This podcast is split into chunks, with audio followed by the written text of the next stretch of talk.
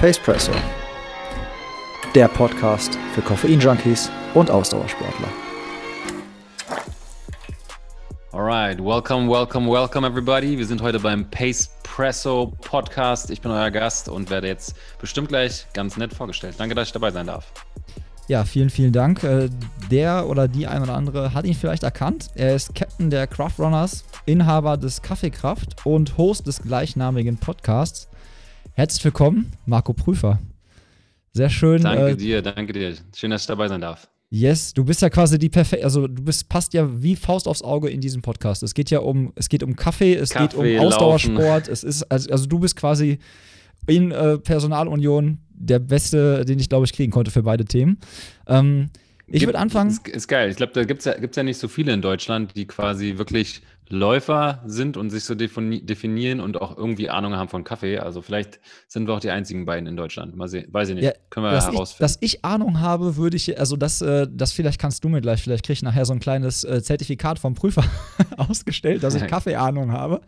Ähm, ich habe dir so eine ganz dämliche Frage am Anfang gestellt. Ne? Also wir, für euch Zuhörer, wir beide haben uns auch schon mal gesehen, sind schon mal weggelaufen, sind sogar zusammen in den Startblock gelaufen beim Berlin-Marathon da, wo ich mal mit Eugen gelaufen bin.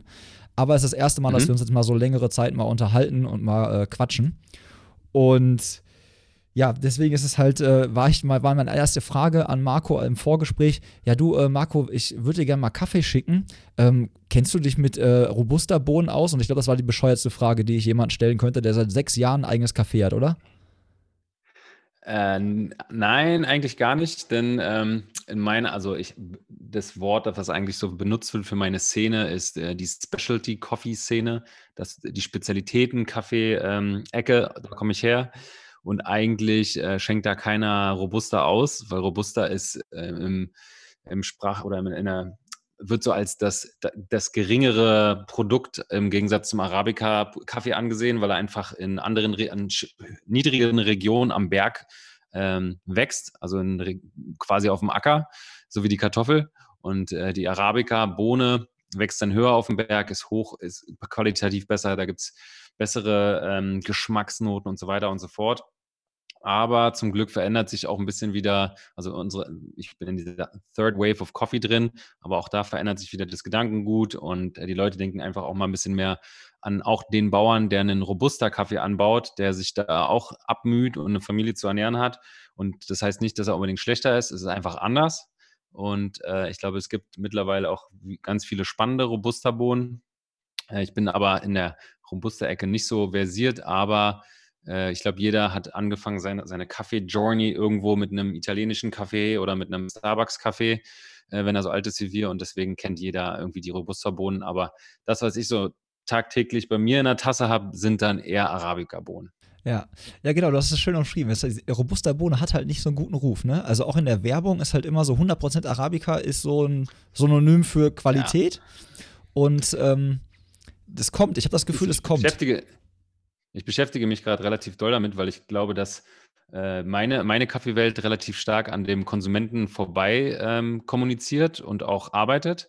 Ähm, und auch, äh, sage ich mal, Dahlmeier, Edusho, was, wenn die da draufschreiben, oh, so tolles Aroma und Arabica. Die Kunden haben, haben gar keine Ahnung. Also wenn nicht jemand da mal zwei Stunden ein Buch gelesen hat oder einen Wikipedia-Eintrag, dann hat er auch keine Ahnung, was eine Arabica-Bohne ist. Und äh, das Wort Aroma sagt nichts. Also was ist ein Aroma? Das heißt, es ist sauer, es ist bitter, es ist stark, es ist schwach, es ist wässrig.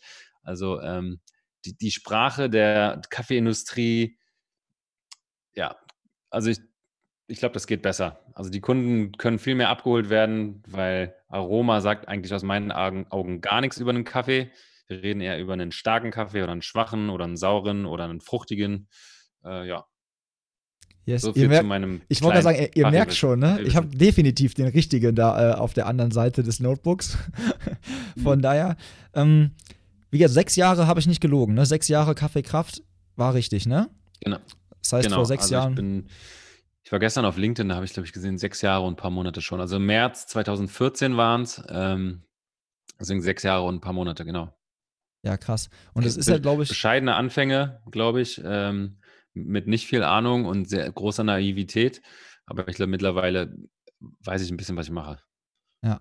Wie bist du damals dazu gekommen? Weil ich kann mir halt vorstellen, für einige, man denkt ja immer, also es gibt ja so, so Jobs, die man sich ganz geil vorstellt. Und ich glaube, ganz viele stellen sich vor, mhm. ey, boah, ein eigenes Café zu haben, das muss doch mega sein. Du hast immer Kumpels, vor, die kommen vorbei, du quatscht mit denen, hast eine gute Zeit. Also, weißt du, wie ich meine? Es ist so, die GZSZ, äh, GZSZ-Schauer mhm, werden wahrscheinlich denken, so, Vereinsheim wäre doch mega geil, wenn ich das Ding hätte. Wie ist denn das so wirklich jetzt, wenn man ein Café besitzt?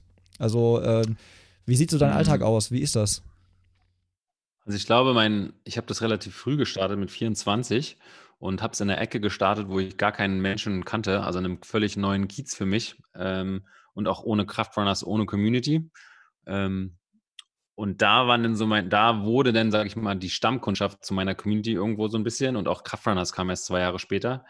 Mittlerweile ist es halt wirklich wie ein Vereinshaus, also oder wie ein, ich, wie einen Treffpunkt, wo, wo ich eigentlich zu jeder Tageszeit, zu jedem Tageszeitpunkt hingehen kann und irgendjemanden treffe und mit irgendjemandem schnacken kann. Ähm, und das ein Ort geworden ist, wo sich die Nachbarschaft trifft, also so Leute, die irgendwie komm, äh, gleiche äh, Einstellungen haben, keine Ahnung, beim gleich bei Alnatura einkaufen gehen oder laufen gehen, sportlich sind oder halt, ähm, keine Ahnung, die Grünen wählen, weiß ich nicht. Ähm, aber es war ein langer, steiniger Weg und, ähm, ich habe ganz lange gesagt, ich bin selbstständig. Mittlerweile versuche ich eigentlich nicht selbstständig zu sein, sondern Unternehmer zu sein. Und, ähm, den den Punkt oder die Entscheidung, das ist, glaube ich hätte mir mal jemand vorher erklären müssen, was der Unterschied zwischen Unternehmer und selbstständig ist, ähm, weil 'n Selbstständiger ist kein Unternehmer. Der Selbstständige ist sechs Tage in der Woche im Café und ähm, hat lange Tage und putzt dann abend noch, abends noch das Ding. Aber wenn man irgendwie eigentlich wachsen will oder skalieren will, hat das eigentlich nichts mit äh, Unternehmertum zu tun. Und ja, mittlerweile organisiere ich das Ganze ein bisschen anders. Ähm, war aber, wie gesagt, ein ganz langer, langer Weg, wo ich viel gelernt habe, was, wo auch mir mein BWL-Studium ehrlich gesagt nicht so viel geholfen hat. Okay, ja, guck mal, wieder so Realität, was man halt äh, im Studium lernt und was man dann wirklich in der Realität dafür anwenden kann, ne? Aber krass, dann bist ja. du mit 24 nach dem BWL-Studium hast du das Ding gegründet. Nicht direkt. Oder gab es noch einen Zwischenstep? Ähm, also ich habe ich hab dual studiert, das heißt, ich hatte einen Arbeitsvertrag während des Studiums, habe mhm. während des Studiums in jedem, jeden Semesterferien quasi ein Praktikum in einer Firma gemacht. Die haben mich dann auch irgendwann mal ins Ausland geschickt für ein Praktikum. Und nach dem Studium habe ich da noch anderthalb Jahre gearbeitet im Marketing, ähm, Brand, Brand, ähm, äh, Marketing und ähm, hatte einen Zweijahresvertrag. Das ist also der war dann irgendwann in, am Horizont habe ich gesehen, dass er, dass er endet. Und ähm, mein Chef oder die, besser gesagt, mein, der Chef von meiner Chefin hat es nicht ganz so hingekriegt, ähm, da irgendwas zu organisieren für mich. Und ich war auch, also ich hatte schon lange mit den Überlegungen, also überlegt, was selber zu machen. Und ähm, da ich dann nicht so die Perspektive aufgezeigt gekriegt habe und da eigentlich auch ein Einstellungsstopp in der Firma war, habe ich dann irgendwann quasi die Reißleine gezogen und habe gesagt, ey, wenn ich das, wenn ich nicht irgendwas, also so ein, ich war in einer sehr, sehr, sehr großen Firma ähm, und hätte da quasi mit einem unbefristeten Vertrag in Rente gehen können und mir eine Wohnung kaufen können und ein Auto mit, mit 23. Ähm, aber ich habe gesagt, ich will mich nicht auf diese gemütliche Couch setzen, sonst stehe ich dann nie wieder auf, wenn ich jetzt das mache, sondern ich muss jetzt rausgehen und das Risiko annehmen und ähm, gucken, ob ich irgendwas selber auf die Beine gestellt kriege, weil sonst äh, versinke ich in dieser Corporate World und ähm, freue mich über meinen, meinen entspannten Lohn für meinen 5 to 7, 9 to 5 Job. Ich habe schon wieder vergessen, wie das heißt, 9 to 5 war das früher. Weil genau, so war das früher. Aber ja, also finde ich krass geile Story. Da warst du früher, also war das mit so einem Café? Warst du auch so ein Typ, der sagte, so, das ist ein Traum von mir, das finde ich geil? Oder hast du dir das irgendwie, also wie bist du dazu gekommen, ein Café aufzumachen? Ähm, ich fand immer Ort, also ich habe ganz lange in der, in der Schulzeit und in der, doch in der Schulzeit in Klamottenläden gearbeitet. Also es war immer irgendwie ein Ort, wo sich auch Leute getroffen haben. Ich habe ganz viel dann, äh, als in Berlin diese Kaffeeszene gerade losging, ähm, schon bin ich extra zu diesen Orten gefahren und habe da halt einen Kaffee getrunken und ein Buch gelesen und eine Zeitung gelesen. Und äh, immer im Ausland habe ich so eine Orte gesucht, ähm, um einfach, sage ich mal, zum Beispiel in New York den, mit, mit den Tag zu überlegen oder den Tag zu organisieren, wo möchtest du hin. Ähm, und habe gemerkt, ey, diese Orte, die sind, die sind so magisch und das Produkt, das das ganze, die, die ganze Welt erschafft, ist eigentlich ist ein Kaffee und Kaffee kann man machen, indem man Handwerk lernt oder sich über ein Thema halt mal tausend Stunden äh, mit dem Thema auseinandersetzt. Ähm, deswegen habe hab ich auch gedacht, ein Handwerk kannst du lernen. Also ich habe immer so habe ich leider nicht vorm Studium, also ich hätte jetzt im Nachhinein gerne irgendwie mal Tischler gelernt oder sowas, aber habe dann quasi nach dem Studium mein, mein Handwerk gelernt, ähm, weil ich, ich habe nie gedacht, ich bin Künstler, also ich wollte jetzt kein Koch werden, wo ich Teller wie ein Künstler mir ausdenke, sondern nee, ich dachte, ein Handwerk kriege ich hin und Kaffee ist geil, das ist eine geile Welt, da kann man irgendwas drumherum basteln und äh, da hatte ich einfach Lust drauf und ich, das Produkt fand ich spannend und ähm, es war sexy. Immer ganz wichtig für mich, es muss irgendwie sexy sein, Sex sells und ähm, deswegen ist es irgendwie das Café geworden.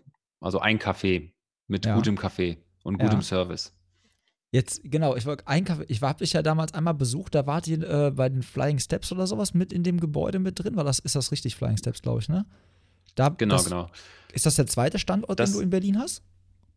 Oder bist du da jetzt das nicht? Das war, also ich habe über eine, über eine Läuferin bei den Craftrunners, ähm, sie hat bei den Flying Steps gearbeitet. Flying Steps sind Deutschlands bekannteste Breakdance-Crew, auch weltweit bekannt. Die wurden ein paar Mal Weltmeister.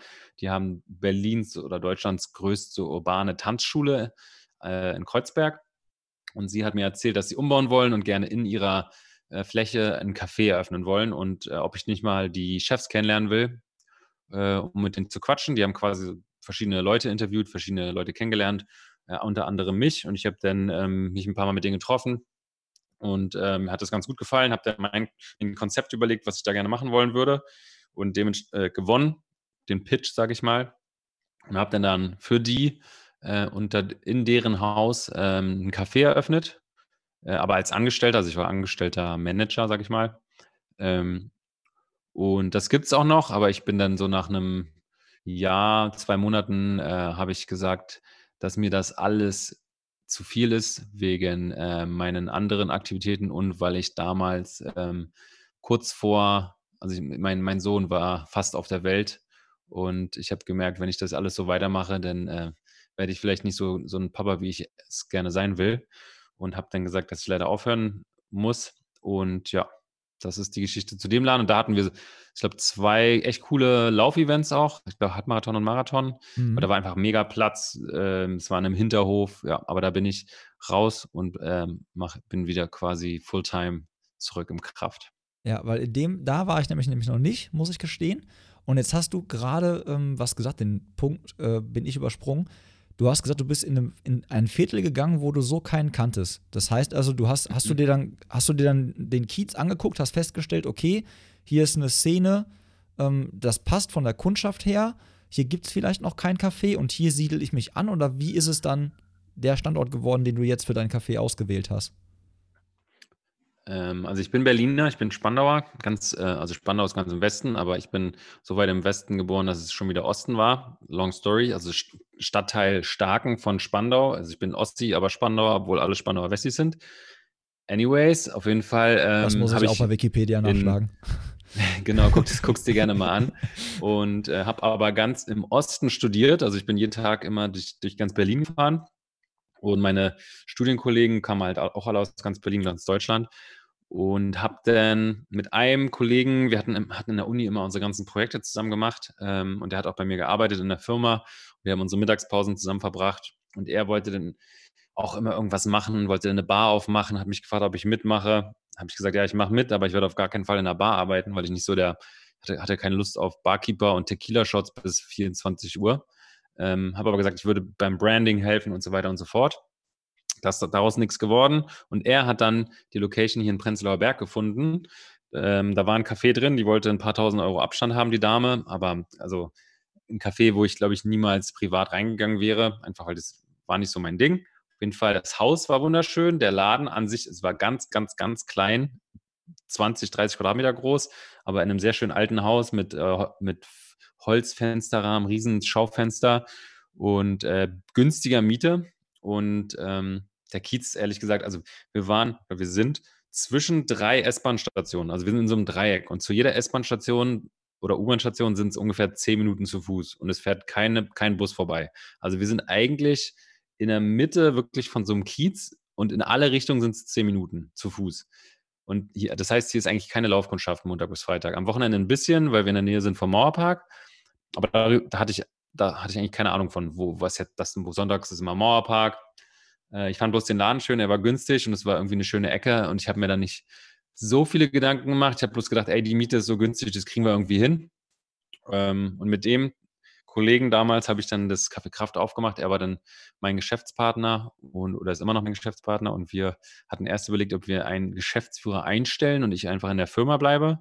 Aber dann habe ich hab gesagt, nee, das wird nichts, wenn der wird nicht meine Idee umsetzen, so wie ich sie umsetzen wollen würde und würde nicht mit den Kunden so sprechen wie ich oder meinen Mitarbeitern das so beibringen, wie ich das gerne haben wollen würde. Ähm, und deswegen habe ich dann gekündigt und selber mich in den Laden gestellt.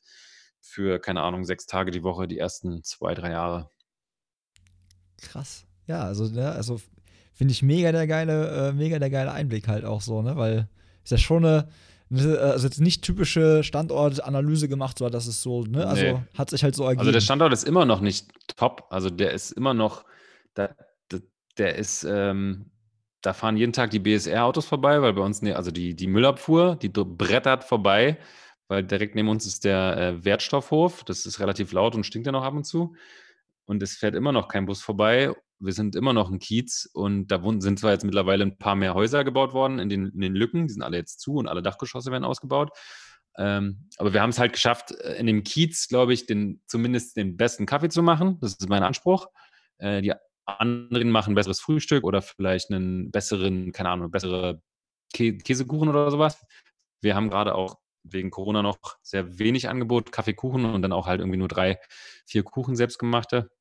Aber dafür machen wir die Produkte gut und das, die Leute sind nett, die bei mir arbeiten und wir haben sehr wenig personelle Fluktuation. Das heißt, manche Leute sind fünf Jahre bei mir schon von sechs. Ähm, und das, das, glaube ich, schätzen die Leute bei uns und deswegen sind wir jetzt, sind wir voll, also früher habe ich da auch gestanden und mal eine Stunde, zwei Stunden nichts gemacht, weil keiner kam. Und jetzt mittlerweile, glaube ich, ähm, wenn, du, wenn du Kaffee machst als, als Barista, hast du eigentlich immer, musst du irgendwas machen, weil ein Kunde da ist. Und das ist Hammer. Also ist schon, ist nicht so voll wie jetzt in der Friedrichstraße oder sowas, und wo du schwitzt den ganzen Tag, weil es so voll ist, aber äh, für unsere Lage, ups, sorry, ich hab, muss mal meinen Computer. Hörst du mich noch? Ich höre dich, alles tutti. Okay. Ich höre dich, die okay, Leute hören ich, dich. Ich habe eine E-Mail bekommen, ich hoffe, das war jetzt nicht so schlimm, Leute, Entschuldigung. Nein. Habe ich nein, ausgemacht. Nee. Also das ist so ein bisschen meine kleine eine Geschichte zu der Lage vom Kraft. Ja, jetzt hast du vorhin gesagt, so, du wolltest, also du hast da ein Handwerk gelernt quasi nach deinem Studium. Ähm, mhm. Hast du auch das Handwerk des äh, quasi, also des Kaffeeröstens gelernt? Also gibt es eine eigene Kaffeekraftröstung zum Beispiel oder so? Nee, leider nicht. Ähm, das ist wirklich nochmal, also ich habe auch irgendwann aufgehört, mich mit dem Thema Kaffee auseinanderzusetzen. Ich hab, musste einen, eine Entscheidung treffen, will ich der Chef Barista sein, Chef Kaffeemacher oder möchte ich der Chef sein, der Unternehmer sein und habe dann äh, quasi diese Kaffee-Expertise abgegeben an ähm, meine Mitarbeiter oder einen Mitarbeiter und der hat es dann dementsprechend weitergegeben, falls er mal irgendwie den uns verlassen hat oder gegangen ist. Ähm, und jetzt mittlerweile ähm, oder seit zwei Jahren habe ich halt einen Geschäftsführer angestellt und der ist auch der Chef Barista und äh, er ist quasi der Handwerker jetzt bei uns, was das Thema Kaffee angeht. Das ist seine Auf sein Verantwortungsbereich und ich beschäftige, beschäftige mich gar nicht mehr so viel damit und habe auch, weil ich damals jeden Tag im Laden stand, konnte ich auch nicht noch jeden Tag in einem, weil ich nicht und gedacht habe wie ein Unternehmer, stand ich jeden Tag im Laden und konnte halt nicht noch rösten lernen.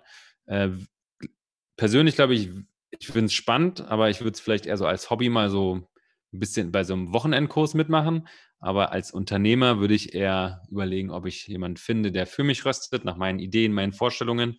Und da bin ich auch gerade so halb dran, weil ich, wie ich es in der Intro erzählt habe, glaube ich, glaube, dass es so ein relativ großes ähm, Kommunikationsgap gibt zwischen dem, was wir machen und auch zu, zwischen dem, was beim Bauern letztendlich ankommt an Geld, an Finanzen und der Transparenz und ey, was ist ein was ist überhaupt Specialty Coffee und warum kostet die Tüte jetzt überhaupt 11 Euro, wenn es bei Rewe einen 5 Euro Kaffee gibt.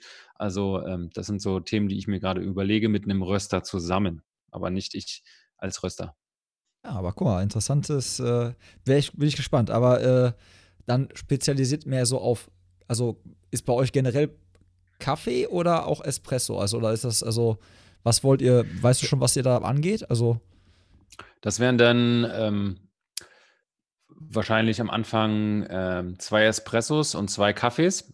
Einfach weil ich überlegt habe, wie machen die Leute Kaffee zu Hause? Und ich glaube, ähm, nicht so viele Leute haben einen Siebträger. Ähm, Ja. Mehr Leute haben zum Beispiel den Herdkocher, also Ja, die diesen, Bialetti die oder so, Bialetti, ne? den Ja. Herdkocher, genau. Und ähm, deswegen die, die, die 10, 20 Prozent, die vielleicht, die nicht mal, also die vielleicht 10, 5 Prozent, die einen Siebträger zu Hause haben, die haben auch ein ganz anderes Wissen schon als der, der nur eine Bialetti zu Hause hat. Und der kauft auch vielleicht was ganz anderes. Der will ganz andere Wörter hören, ganz andere Kommunikationen lesen, als der, der eine Bialetti zu Hause hat und bisher vielleicht den billigsten Kaffee bei Rewe kauft, jetzt aber langsam anfängt und realisiert, nee, warte mal, ich sollte vielleicht Bio kaufen und vielleicht auch irgendwie Fair Trade. Oh, aber 11 Euro ist mir jetzt zu teuer für eine Tüte und da irgendwie will ich ansetzen und den abholen und sagen, ey, pass auf, holen, musst nicht den billigsten von unten aus dem Regal bei Rewe holen. Es gibt irgendwie einen Mittelweg, da Mhm. haben alle was davon. Das kommt an beim Bauern, es ist transparent, es ist direkt und es schmeckt. Ja, das ist halt auch echt das Krasse, ne? Dass du, also, desto mehr man mal rumexperimentiert und, und ausprobiert oder mal versucht, du schmeckst, also, wüsste ganz wenig, also bei, bei Bier zum Beispiel schmecke ich ganz wenig Unterschiede. Jetzt mögt der normale Mhm. Biertrinker sagen, so, ey, da gibt's mega krass viele Unterschiede. Ja, wahrscheinlich, ja. Hm. Aber ich habe das bei Kaffee. Also bei Kaffee muss ich echt sagen, es gibt wirklich Sachen, so, so kleine Nuancen, die man halt sofort, die alles verändern. Auch nicht nur jetzt in dem Prozess, wie man ihn zubereitet, sondern halt auch schon wirklich rein jetzt so von, den- von den Bohnen her, von den Mischungen her und allem. Und von den Röstungen. Das ist echt, äh, echt krass, was man mit diesem Getränk machen kann. Also, es, Auf äh, jeden Fall. Man kann auch sehr viel schief machen. Äh, Ja. Ich habe erst letztens vom Kunden, hat mir, der hat mir, wir hatten einen Single Origin, also ein, ein Kaffee aus einem Land, von einem Mhm. Bauern, von einer Farm aus Kolumbien. Und äh, da war das, ich fand den, also das ist ein, ja, auf jeden Fall das Feedback von dem Kunden war, das war der schlechteste Kaffee, den er jemals getrunken hat. Und er wünscht sich, wünscht sich doch, dass wir gerne mal wieder den, einen anderen Espresso anbieten. Und danach hatte ich mit meinem äh, Chefbarista quasi ein, äh, nettes Gespräch. Nicht, weil der Kaffee scheiße war oder schlecht war, aber einfach, wie, wir Nerds haben den Kaffee quasi, wir haben ihn, ähm, wir haben, wir haben ihn, haben es genossen, wie so ein, wie so ein Wein, der, der uns eigentlich vielleicht nicht so gut gefällt, aber der interessant ist, weil wir das wertschätzen. Ah, das ist ein, ein Wein, der ist spannend, mal ein bisschen anders, der hat eine Fruchtnote und Frucht ist bei ganz vielen direkt Säure und der Ja. war auch sauerlastig. Äh, und als Espresso habe ich ihn auch nicht. Ich habe lieber den mit, mit Milch. Wir haben eine Genau. sehr gute Milch. Mhm. Schmeckt der, der Hammer. Schmeckt hammermäßig. Aber als Espresso, wenn dann wirklich ein Kunde kommt, der einfach irgendwie ein anderes Verständnis hat, vielleicht letzte Woche in Rom war im Urlaub, den hast du halt nicht abgeholt. Und das war dann für den wie so ein Schlag in die Fresse. Und da glaube ich, das können wir irgendwie auch besser machen, weil wir halt nicht, wir sind nicht Specialty Coffee Shop Berlin mit International Tourists aus äh, Korea den ganzen Tag, sondern wir sind äh, ein Kiezcafé mit unseren Nachbarn als Kunden. Und wenn wir es schaffen, diese Kunden, also von Ground Up, äh, zu, zu bilden und denen zu erklären, dass man irgendwie ähm, auch beim Kaffee fair und bio und etc. direkt einkaufen kann für bezahlbares Geld, dann ist, glaube ich, unsere Mission irgendwo erfüllt. Und wenn es Ja. noch schmeckt. Ja, aber das ist echt witzig, weil äh, ich bin auch, also ich bin auch nicht unbedingt der fruchtige Espresso-Trinker-Typ. Ich trinke den dann, ich trinke den auch ganz gerne, aber dann halt im Cappuccino.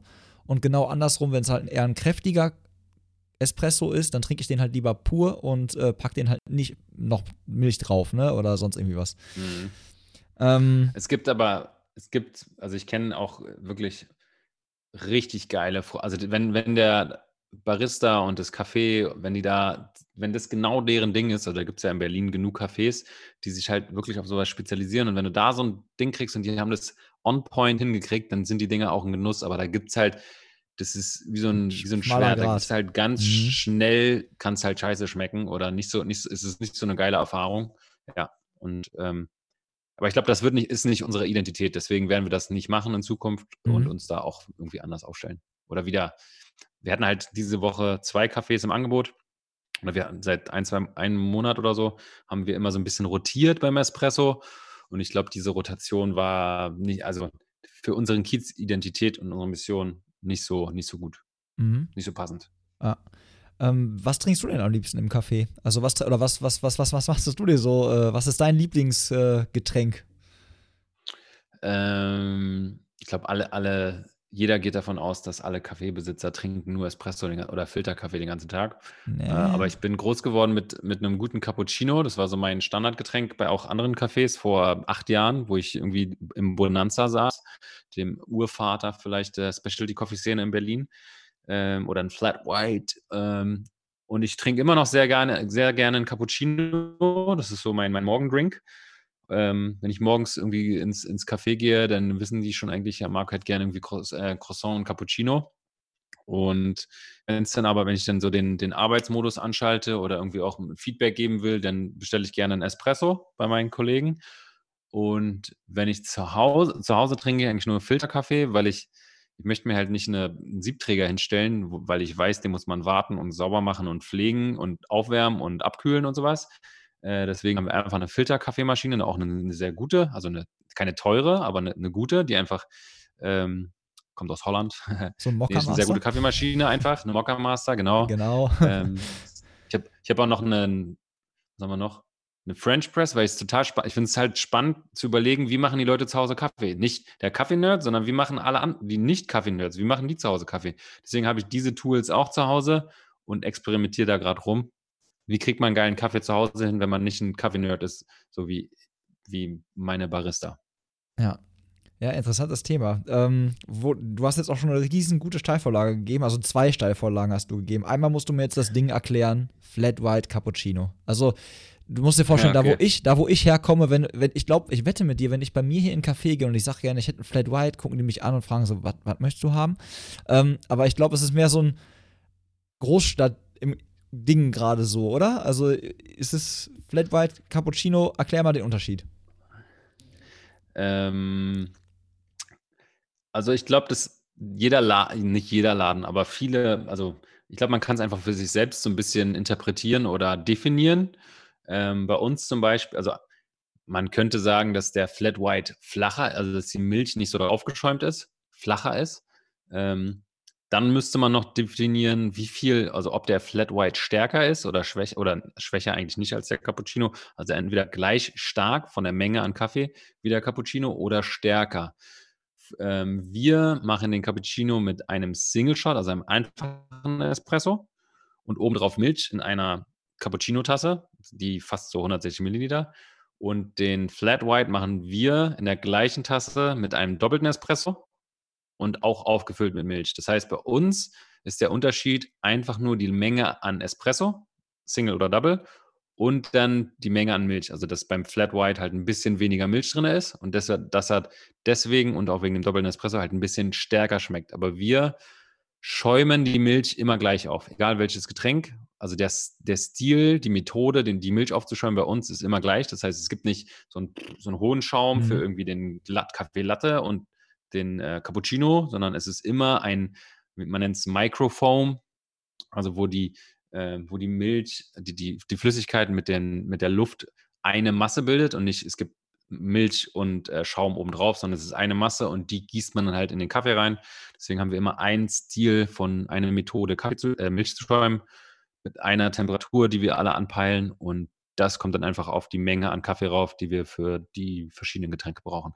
Und das ist, glaube ich, in Berlin, ist nicht bei allen Läden so, dass es überall so gemacht wird. Manche haben auch zum Beispiel den, ich glaube, fand ich ganz spannend, letztens in, bei einem Laden hatten die den, der Cappuccino war größer als der Flat White, also viel mehr von, in der Tasse.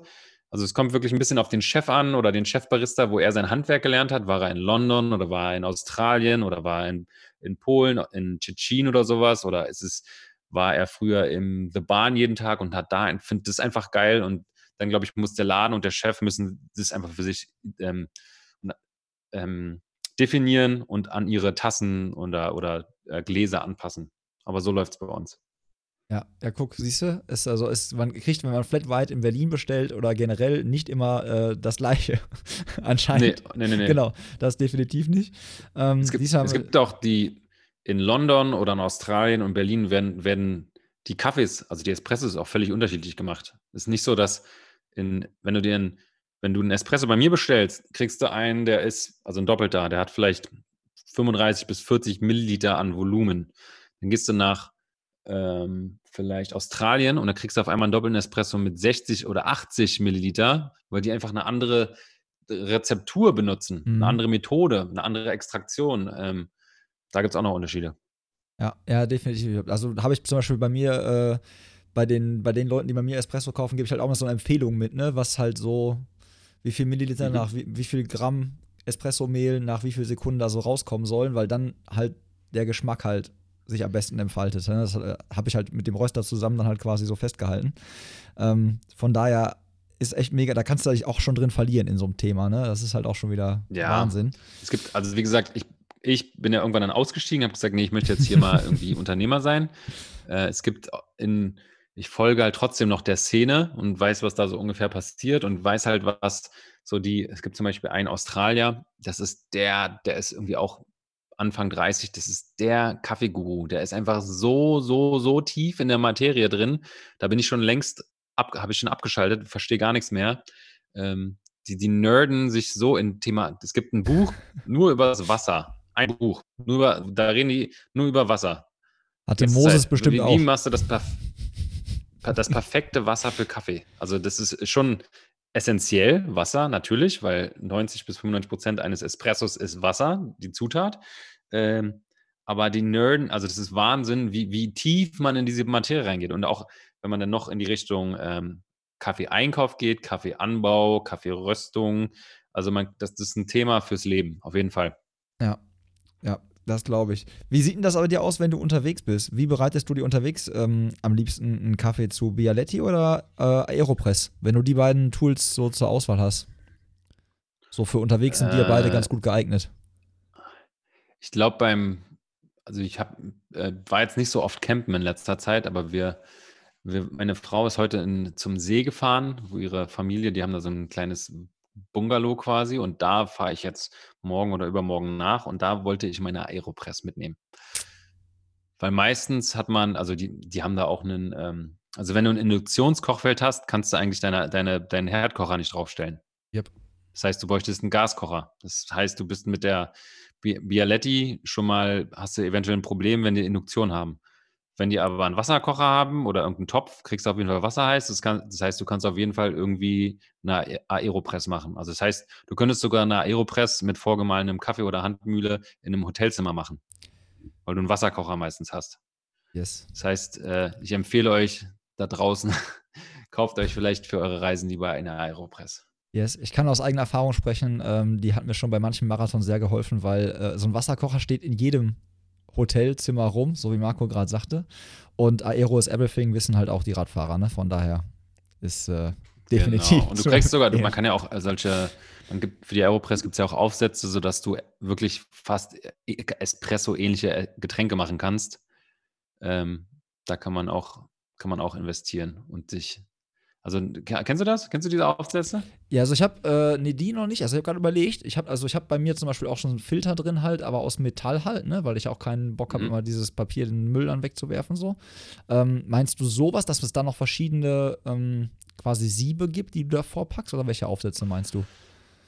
Äh, ich glaub, weiß ich, was ich heute Abend mein, mache. Mein dann Aufsätze. Chefbarista hat das, müsste ich ihn mal fragen nochmal, aber der macht wirklich damit zu Hause seinen Espresso und dann macht er sich seine Hafermilch äh, warm und schäumt die auf und macht sich dann da wirklich irgendwie Flat, Flat Whites zu Hause. Er hat mir das auch schon mal gezeigt, aber ich kenne den Namen gerade nicht. Das ist nicht nur dieser Metallfilter, Ja. wo, womit du dann dein Papier wegschmeißen kannst, sondern auch in irgendeine andere Art von Aufsatz. Ich habe keine Ahnung, ob der Druck aufbaut, aber auf jeden Fall ist es auch spannend, was du aus diesem 20 Euro Plastik-Aeropress-Ding rausholen kannst. Ich wollte gerade sagen, das klingt äh, in der Tat echt spannend. Also äh, Mhm. musst du mir mal äh, bei Gelegenheit mal ich, vielleicht mal einen Link ich frage nach, lassen. kriegst einen Link von mir. Das ist sehr lieb von dir. Ähm, wo wir gerade bei Papier wegwerfen, sind wir wieder beim Thema Nachhaltigkeit. Wie handhabst du das im Kraft mit äh, To-Go-Bechern? Wir stellen gerade um.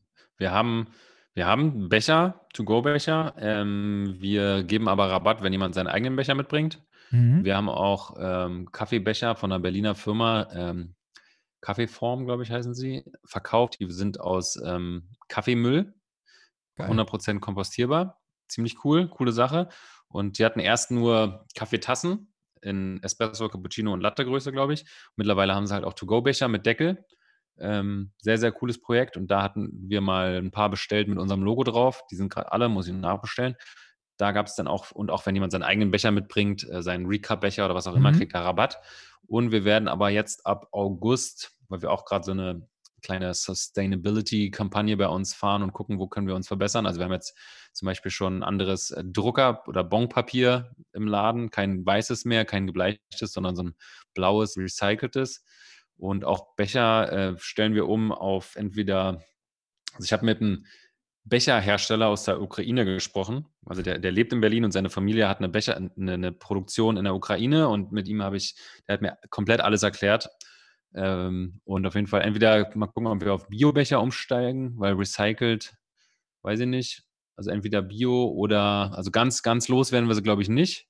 Mhm. Aber wir wollen vielleicht als Anreiz, vielleicht den Kaffee doch lieber im Haus zu trinken oder sich einen Recap, was wir auch einführen wollen im August, ähm, zu nehmen, wollen wir wahrscheinlich eine To-Go-Becher, einen Aufschlag einführen. Also bisher zahlst du, wenn du hier im Laden trinkst oder To-Go das gleiche für einen Mhm. Cappuccino oder Flat White.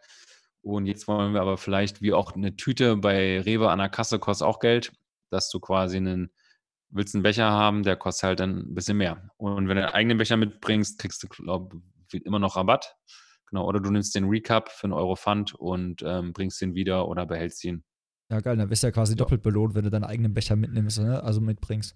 Weil das ist Genau. nämlich so ein Thema, was ganz witzig, was du gerade sagst. Ich stehe gerade mit so Jungs in Kontakt ähm, aus dem Schwarzwald. Die stellen auch Mhm. ähm, so, finde ich halt sehr schicke ähm, Becher her, auch aus komplett kompostierbarem Material. Kein Thermobecher, ne? sondern mit Drehverschluss oben Ja. und so. Kannst halt auch komplett gestalten lassen. Spülmaschinenfest, alles äh, tutti, komplett. Kannst du sogar die Einzelteile nachher nachkaufen. Und da werde ich jetzt, also da habe ich äh, die Tage jetzt in meinem Design ein paar äh, bestellt. und Bin äh, mal gespannt, wie die ankommen. Ich hatte vorher einen zum Testen da. Der hat mich einfach glücklich gemacht. Und die Jungs sagten halt, alle Produkte, alles, was die haben, kommt 100% aus dem Schwarzwald. Also alle, alles, was Geil. die benötigen, um die Dinger herzustellen. So, kurze Unterbrechung in eigener Sache, denn die Becher, von denen ich gerade erzählt habe, haben wir jetzt in unserem Shop limitiert auf 50 Stück. Findest du auf www.pacepresso.de slash shop und wenn du die zusammen mit einem Kilo Espresso bestellst, sparst du direkt nochmal 5 Euro. Das kannst, kannst du mir auch mal zeigen. Ja, mache ich sehr gerne, sehr gerne. Die waren echt, äh, die waren echt pfiffig drauf, die Jungs, und hatten auch ganz geile Designs auf jeden Fall am Start.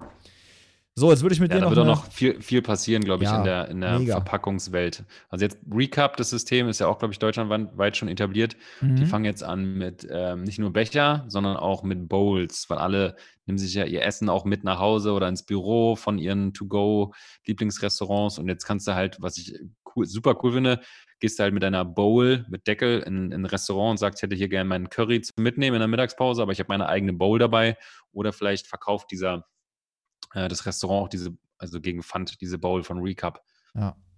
Ja, auch geil. Hab ich, das habe ich noch nicht gehört. Ich finde das immer krass, wenn du zum Beispiel zum Piano gehst und sagst zum Mitnehmen halt, ne? Da kriegt halt jeder dieses weiße Ding mit rotem Deckel so. Also kostet halt auch keinen Mhm. Aufschlag und du denkst dir auch als Kunde so, okay, das Ding ist Spülmaschinen geeignet, äh, Mikrowelle, keine Ahnung was. Also irgendwie wirft das nachher dann doch jeder irgendwie weg, ne? Also meistens. Oder benutzt es für den Quatsch. Ja.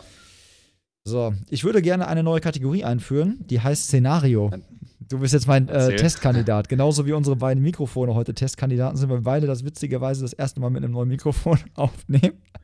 So, du bist Bisher bei, hört sich super an. ja, ja, ich hoffe, ich hoffe, Hier die zumindest. Bestätigung kriegen wir von den Leuten, ja. Äh, du bist bei der Familie zu Besuch und es gibt Kaffee. Und es gibt aber nur Kaffee aus der Senseo-Maschine oder Nespresso. Was sagst du? Lehnst du dankend ab Mm. und äh, sagst du, nee, dann lieber ein Wasser oder lieber ein Tee? Oder sagst du irgendwie so bei der Schwiegermutter oder so, ja, äh, ja, ja, doch, nehme ich ein. Nehme ich so einen Senseo-Kaffee. ähm, ich habe schon oft abgelehnt und gesagt, ich nehme lieber einen Tee, Ah, also einen Schwarztee oder sowas oder einen Grüntee, äh, ist auch sehr lecker, aber wenn es dann mal sein muss, dann sage ich dann gerne mit Milch. Also wenn, wenn, äh, wisst ihr Bescheid, ne? Also wenn schwarz Marco das nächste Mal Kaffee nee. anbietet und der Also sagt meistens mit nicht. Milch, dann weißt du Bescheid. Ja. Ja. das ist halt, wir, wir sind, ich bin ja auch in der Bürokultur groß geworden mit so abgestandenem Bürokaffee. Und jeder Ja, Deutsche ist es gewöhnt, Milch und Zucker in seinen Kaffee zu machen. Warum? Weil die Kaffees einfach scheiße geschmeckt haben. Ja. Fertig. Fakt. Das ist, das, das ist die Story. Und ähm, wenn der Kaffee mal scheiße schmeckt, machst du halt ein bisschen Milch rein. Stimmt. Das ist mein Lifehack. Definitiv. Ist Sonst ja, aber genau. auch Schwarztee oder, oder grüner Tee. Ja, okay, gut. Weiß ich Bescheid. Falls, äh, falls wir uns mal Weg laufen und ich den Kaffee anbiete und du sagst mit Milch, dann weiß ich Bescheid.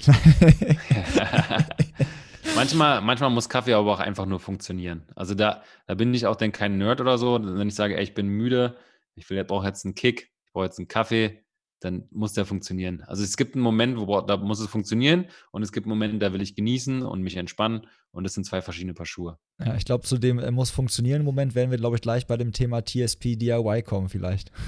wir haben ja, das ist ja, die, die, wir können es ja vergleichen mit, mit Schuhen beim Laufen. Mal willst du ballern, dann ziehst du dir irgendwie einen Racer an mit flacher Sohle und mal willst du wandern, dann ziehst du dir einen Trailschuh an und mal willst du, keine Ahnung, ziehst du dir einen Pegasus von Nike an, weil du gemütliche 10, 12 Kilometer machen willst. Genauso ist es auch mit Kaffee.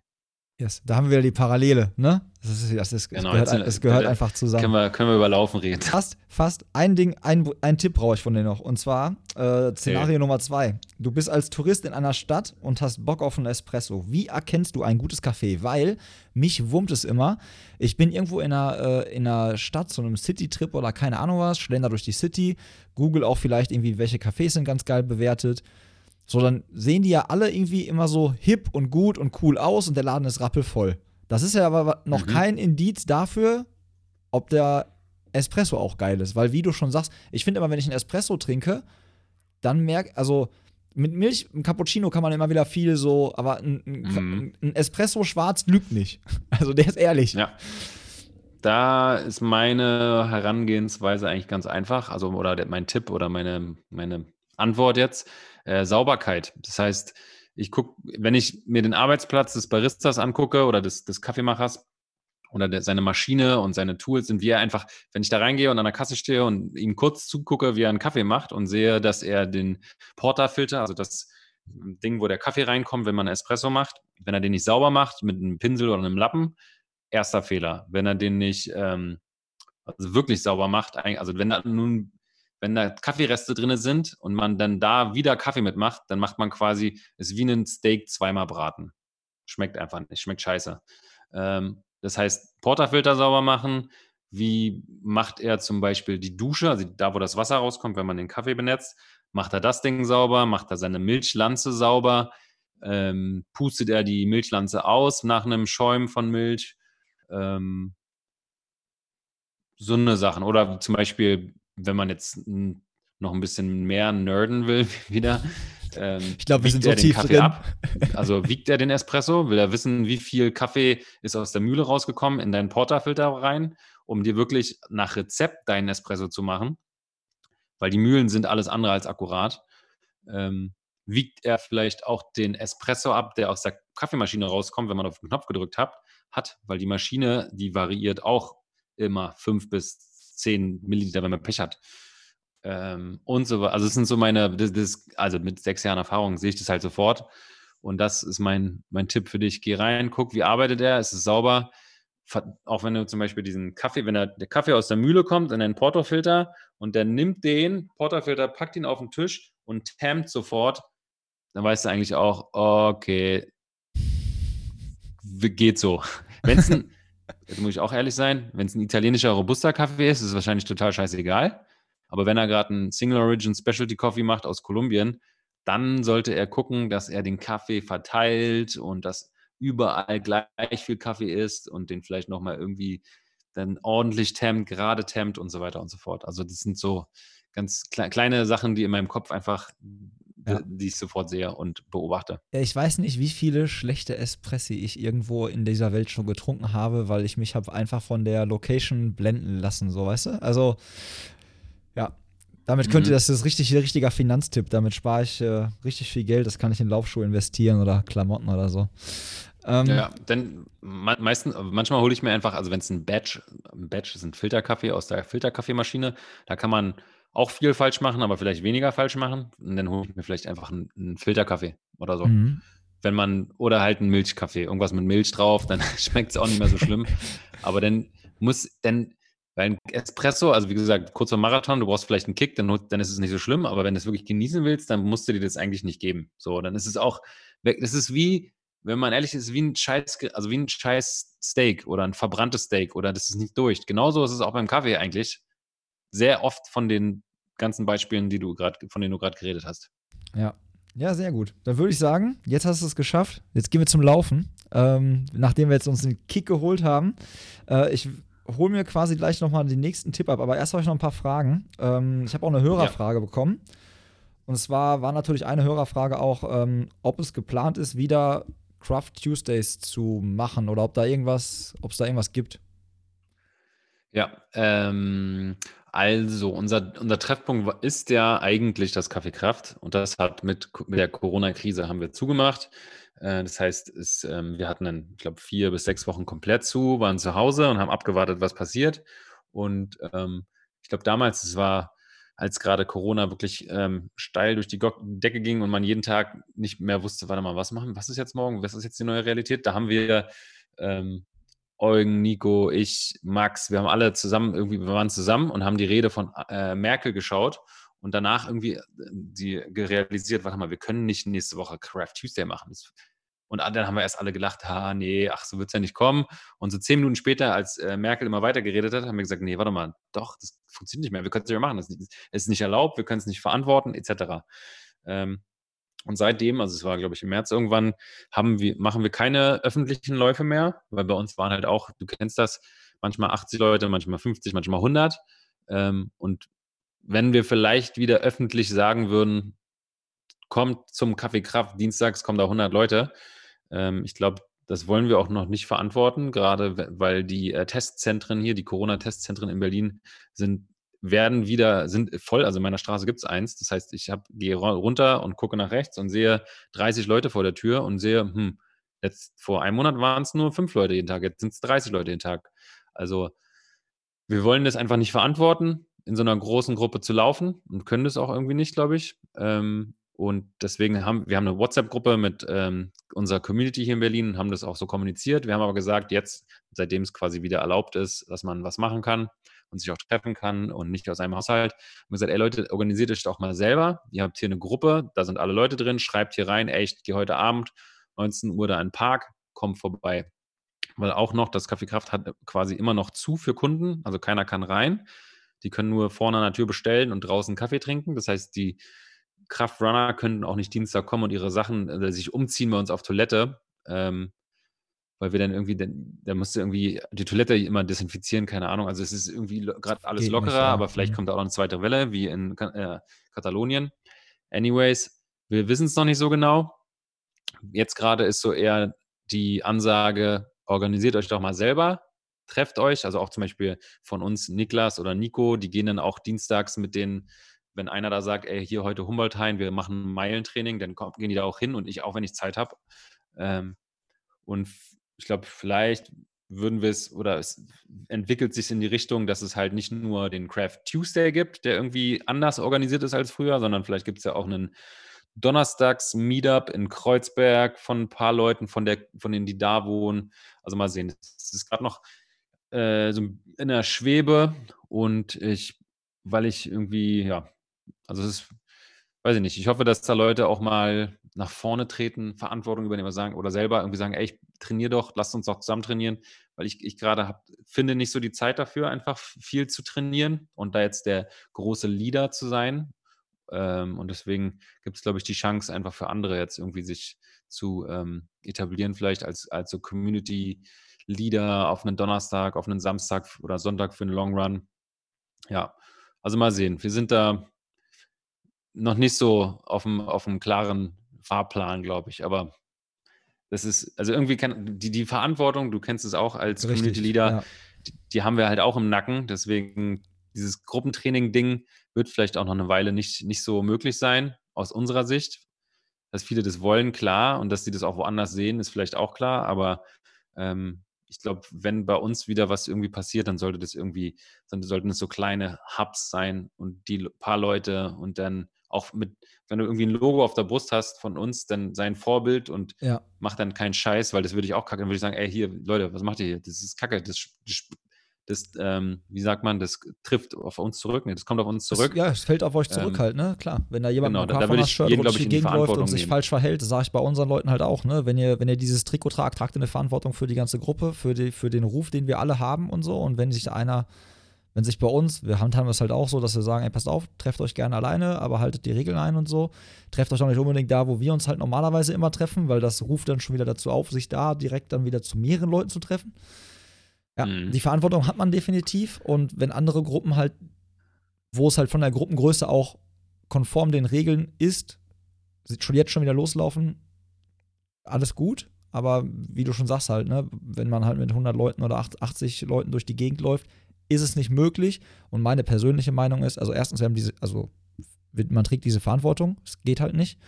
Und ähm, ich will auch, wenn wir uns wieder treffen, ich will es genauso haben, wie es vorher war. Weißt du, ich will keine halben Sachen machen. Ich will da nicht irgendwie, jetzt halten wir alle 1,50 Meter Abstand und jetzt brauche ich drei Megafone, damit alle mich verstehen, weil alle so weit weg sind. Ich darf mit keinem mehr abklatschen danach. Äh, es, weiß ich nicht. Das ist ja, davon lebt ja dieses, ja. dieses Crew-Ding auch, ne? Von dieser Gemeinschaft, von der Community und so. Wenn ich da immer auf Distanz sein muss, das passt ja halt nicht zu einer Community. Eine Community ist ja nicht distanziert. So, die lebt ja von mhm. einem Zusammenhalt.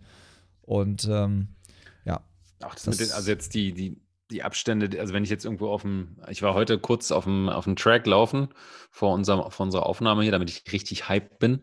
Und da, da nicht mal da hält irgendjemand, der sich nicht, die sich nicht kennt, also die, wenn jemand an mir vorbeiläuft, der, da hat keiner irgendwie Abstand eingehalten. Und das die heißt, auch vorbei. wenn die, wenn sich drei, fünf, 15 Leute treffen, da gibt es trotzdem High Fives. Also ist ja, ist ja, ist ja halt so, aber vielleicht halt nicht mit 50 Leuten, wo auch noch ähm, also, Touris gibt es ja eh gerade nicht so viele, aber wenn jemand aus einer Region kommt, wo irgendwie noch mehr los ist als bei uns, das weißt du ja auch nicht. Bei, beim öffentlichen Training kann ja jeder kommen. Und früher waren auch bei uns bei jedem Training irgendein äh, Tourist da, der irgendwie Bock hatte, mal mitzulaufen. Ja, also es ist gar nicht so einfach, glaube ich, für die Zuhörer, damit ihr mal einen Blick in unser, unseren Kopf bekommt, das irgendwie ähm, ordentlich zu organisieren. Und also ihr seht ja auch an der Gastronomie, dass wir, tra wir tragen da noch Masken, wir müssen irgendwelche Pfeile auf dem Boden malen, wo ihr langlauft. Letztendlich das Gleiche gilt ja auch für so eine Laufgruppe. Also da müssten wir uns auch überlegen, ey, müssen wir jetzt hier Pfeile und Abstandsmarker machen und Masken tragen? Nee, wollen wir halt nicht. Deswegen ist es auch so schwer, irgendwie wieder einen Weg zurückzufinden in die Normalität.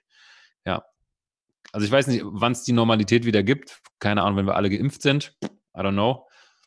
Ja, und bis dahin müssen wir, glaube ich, äh, kreativ sein und kreativ ist eigentlich geil. Also ich finde es total ja. spannend, dass jetzt gerade so viel passiert. Also ich habe auch keinen Bock mehr auf irgendwelche Zoom-Workouts, Zoom aber auf kreative Lösungsansätze in Zeiten der Krise finde ich mega spannend. Ja. Ein äh, kreativer Lösungsansatz ist ja zum Beispiel das, äh, das Speed Project, was du ja auch im Originalformat schon gemacht hast, was ja jetzt quasi in der Do-it-yourself-Variante stattfindet. Da haben wir eingangs ja auch schon drüber gequatscht. Also Ihr seid, glaube ich, mit zehn Teams am Start, hast du gesagt, ne? Oh, ich, äh, nagel, nee, ich glaube, nagel mich nicht drauf fest, weil der Eugen und die Nico, die machen da, die äh, haben gerade die Aufrufe auf Instagram gemacht und die E-Mails alle gesammelt und die Teams zusammengestellt. Ich glaube, es sind vielleicht acht Teams. Ich glaube, mhm. acht, also sechs vielleicht in Berlin und zwei in anderen Hubs weil wir haben, wir hatten, also die beiden Jungs haben gesehen, dass sich sehr viele Leute aus München, Köln und Hamburg angemeldet haben.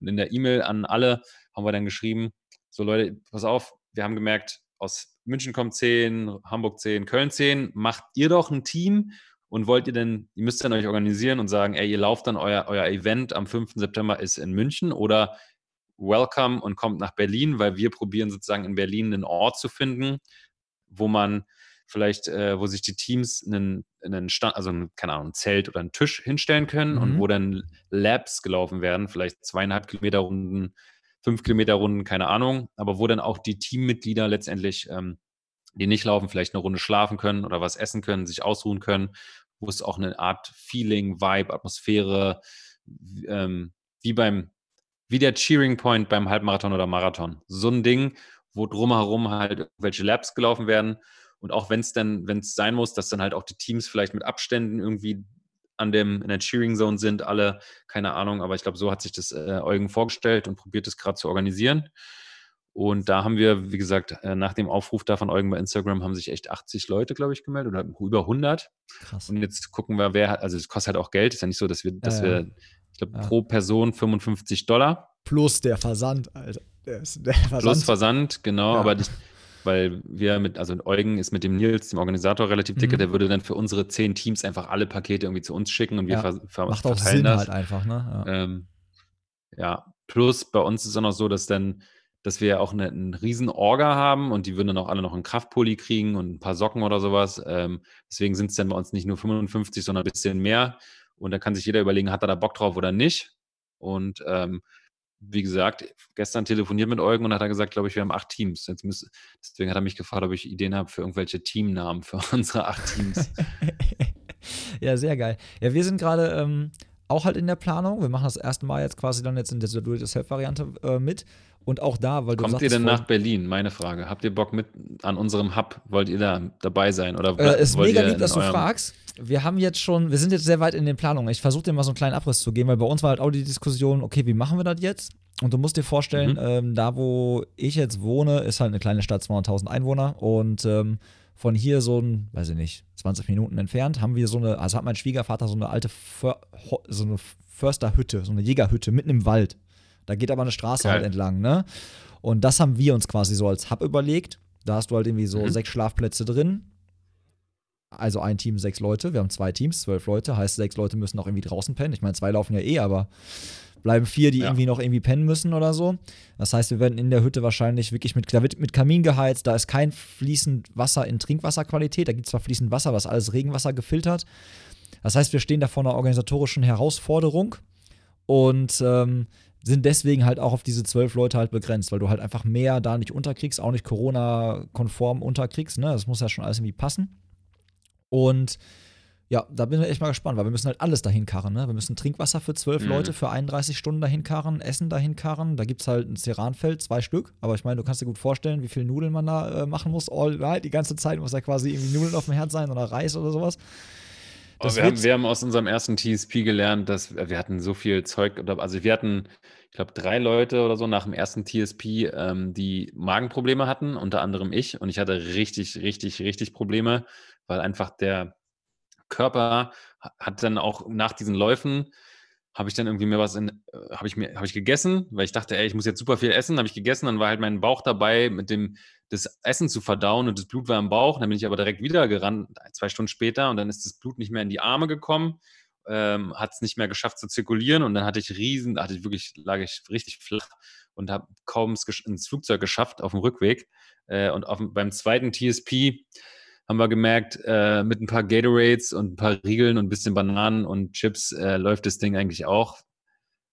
Also wir haben auf jeden Fall, wir haben daraus gelernt, dass es, dass man gar nicht so viel braucht. Wir hatten okay. beim letzten, beim zweiten Mal dann auch Essen dabei, klar, aber wir haben ganz anders eingekauft und gekocht und nicht mehr allen Scheiß dabei gehabt, sondern, ähm, keine Ahnung, Peanut Butter, Butter und Jelly Sandwiches, viel Chips mit viel oder Nachos mit viel, mit Guacamole oder so, mit viel Salz, aber halt nicht mehr so uns irgendwie mit ah, Tonnen Zeug den Bauch voll geballert. Ja, guck mal, das ist ein guter Tipp von keine Ahnung, war, ja, also ich kann mal der Paul bei uns, Paul Schmidt, mhm. ist halt unser Experte, den wir eigentlich wegen allen wichtigen Sachen fragen. Ähm, vielleicht kann ich mit dem mal irgendwie so ein kleines QA machen, was er empfehlen würde. können wir ja bei unserem Instagram irgendwie teilen für, ja. für euch alle, für Deutschland, ähm, weil wir, wie gesagt, zweimal das Ding schon gemacht haben.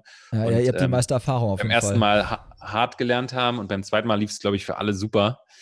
Ähm, deswegen, glaube ich, war, glaube ich, wenn, wenn ich höre, ey, wir müssen da alles hin, kann so viel essen, so viel trinken, ey, ich glaube, so viel braucht die gar nicht. Ist ja nicht, seid ja nicht fünf Tage in der Wildnis, sondern 31 Stunden geht dann auch irgendwie relativ ja, Wild, fix vorbei. Wildnis, Wildnis trifft schon, ja, Wildnis ist übertrieben jetzt, ne? Aber, äh, Aber ihr seid weit ab Respekt, ihr seid zu sechs. Zu sechs haben wir es nie gemacht. Wir haben es einmal zu acht gemacht, glaube ich, und einmal zu zehnt.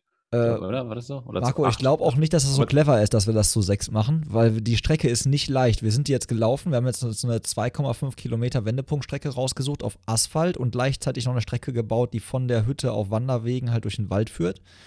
Und ähm, die Laufstrecke hat 40 positive Höhenmeter auf 5 Kilometer. Das, äh, und wir mhm. haben halt das, wir haben halt ein Team zusammengestellt, ein Männerteam, wo wir gesagt haben, okay, die Jungs, die da in das Männerteam reinkommen, da versuchen wir mal schon ein paar Fixe zu nehmen und gucken mal, dass die alle irgendwie Marathonerfahrung haben und so Sub 3 Marathon laufen können. Und ich sag so, Jungs, ja, wir mhm. können auch versuchen, Vierer Pace zu laufen, vielleicht kriegen wir das hin.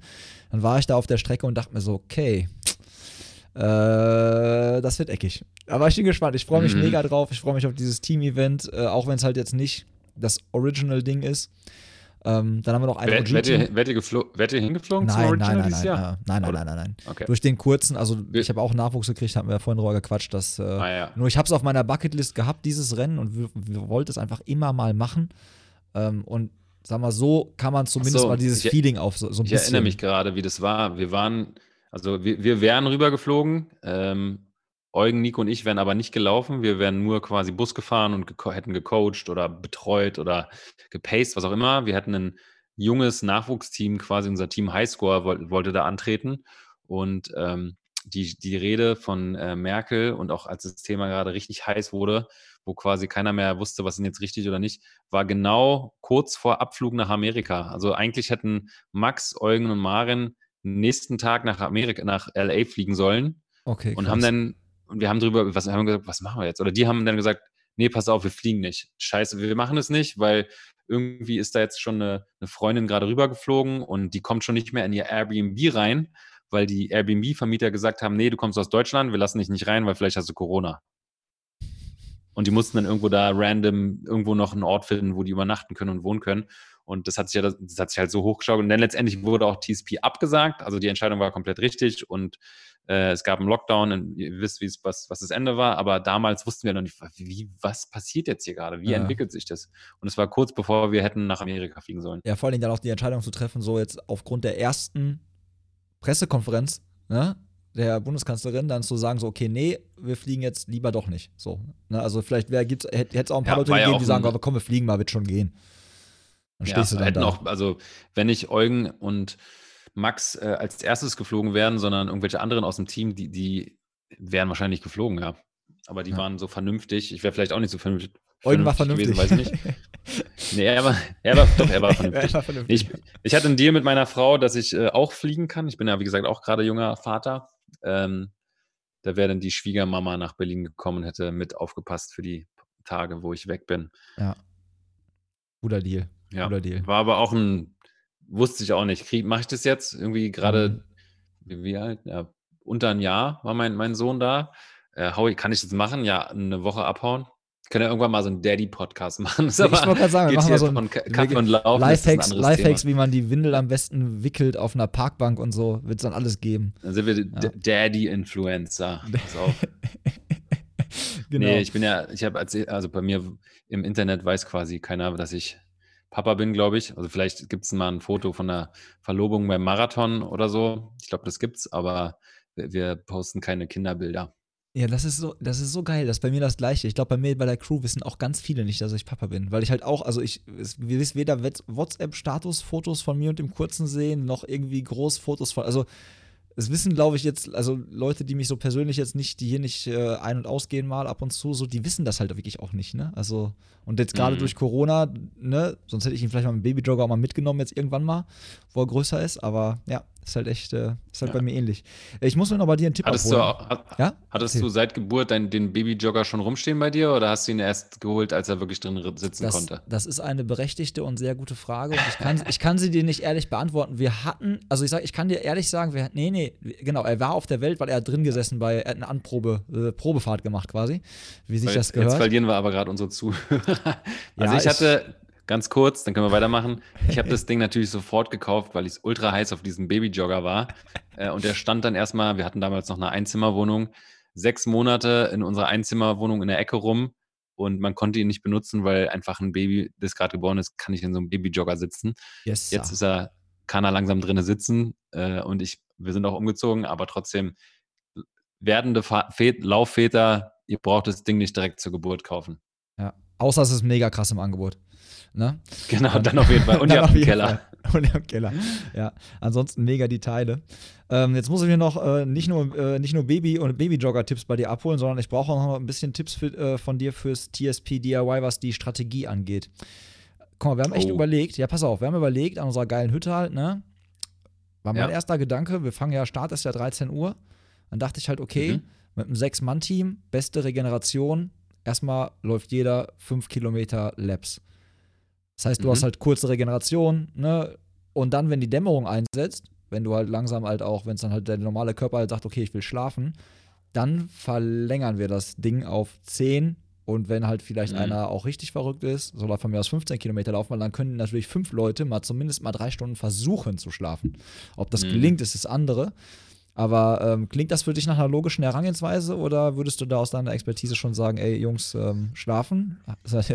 Klappt eh nicht. Mm, Also klingt erstmal ganz, ganz cool. Ich glaube, wir haben am Anfang, ähm, beim ersten TSP haben wir angefangen, glaube ich, mit so 10 Kilometer Abschnitten und sind dann irgendwann, weil das war einfach dann irgendwie zu anstrengend, sind wir runtergegangen auf 5 Kilometer Abschnitte. Beim zweiten TSP, also Pauls, das ist unser, wie gesagt, geht mal alle auf äh, Paul Hellinger Schmidt bei Instagram. Äh, das ist unser, unser Mann für, für solche Details. Ganz Der wäre am liebsten, also er hat gesagt, eigentlich müssten wir alle so äh, 200 Meter laufen, sprinten, uns abwechseln mit irgendwie so zwei Mann laufen, rennen immer 200 Meter, 200 Meter und das irgendwie für 30 Stunden, dann sind wir schnell ins Ziel. Aber ich glaube, da waren wir die falsche Truppe für. Also er hätte das vielleicht, also wenn du wirklich auf einem anderen Level bist, dann kriegt man das vielleicht hin. Auf jeden Fall haben wir dann beim zweiten Mal Zweierteams gebildet. Ähm, wir hatten aber auch, was ihr dann halt im Wald nicht haben werdet, wir hatten immer ein Auto daneben, was daneben hergefahren ist. Das heißt, äh, wir sind, glaube ich, äh, der eine ist irgendwie zweimal zwei Kilometer gelaufen, dann der andere zwei, dann nochmal zwei, dann nochmal zwei und dann vier und dann vier, irgendwie so. Und zwischendurch ist man immer ins Auto reingesprungen. Also der eine konnte sich, oder der eine ist zwei gelaufen, der andere vier. Irgendwie, dann man konnte sich quasi warm laufen, ist dann kurz Mhm. ins Auto und dann ist der andere gelaufen. Ähm, und haben auf jeden Fall nicht so eine langen Legs mehr gemacht zum Schluss, weil es wird ja eher härter statt leichter. Also es klingt irgendwie romantisch, in der Nacht lange zu schlafen, aber ähm, ist ja kein, ist ja kein, ist ja kein Sommerurlaub, den ihr da macht. Also mal gucken, ob das klappt bei euch. Also ich, es hört sich erstmal ganz gut an. Ob ihr, Dachte ich mir halt vielleicht auch. habt ihr auch gar keinen Bock auf Schlafen, weil es geht ja auch um dieses Ja. Teamding und ihr werdet mal müde sein und vielleicht mal eine, eine Stunde, zwei Stunden pennen wollen, aber jetzt so ein Drei-Stunden-Schlaf, das ist schon, glaube ich, während TSP ist das schon Luxus. Ja, vor allen Dingen, du musst halt die Hütte vorstellen. Also, es ist halt wirklich, da wird halt geheizt, ganz normal mit einem richtigen Holzofen, Kamin, weißt du? Also, da muss auch einer ab und zu vielleicht immer so eine Holzsparte nachlegen und so. Und das ist halt Eiche rustikal, ne, was wir uns da ausgesucht haben. Und ähm, Ich- das wird äh, Ich interessant. muss mal kurz einen Shoutout machen hier, weil die, ähm, die Steffi von uns, Ba- Ballerina auf Instagram, die hat ja jetzt eine eigene Run-Crew.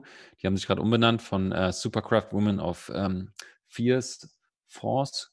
Also, oh, jetzt, jetzt, shit, jetzt kann ich den Namen nicht. Okay, die haben sich gestern umbenannt. Ist nicht, sie wird nicht Wir- sauer wir sein. Auf jeden Fall, genau. die sind ja gerade, wir posten es unten in die Run Force, Kommentare ich. rein, da, ja. ja. genau, auf jeden Fall, die sind gerade in Polen bei einem Rennen mitgerannt. Border to Hell, also nach Hell. Ich glaube, Hell ist einfach eine Stadt am, am Meer. Und dahin gerannt 400 Kil- Kilometer oder so mit einer Mädelstruppe, ich glaube zehn Mädels. Ähm, nicht nur, dass sie, es waren glaube ich vier Teams am Start, nicht nur, dass die Mädelstruppe Erster geworden ist, Shoutout Nummer eins, also die haben die anderen Crews mit den Männern komplett gegen die Wand gerannt und sind als Erster ans Ziel gekommen. Zweitens, ich glaube, von den Mädels, wenn ich es richtig verstanden habe, auf Instagram hat auch keiner geschlafen in 34 Stunden.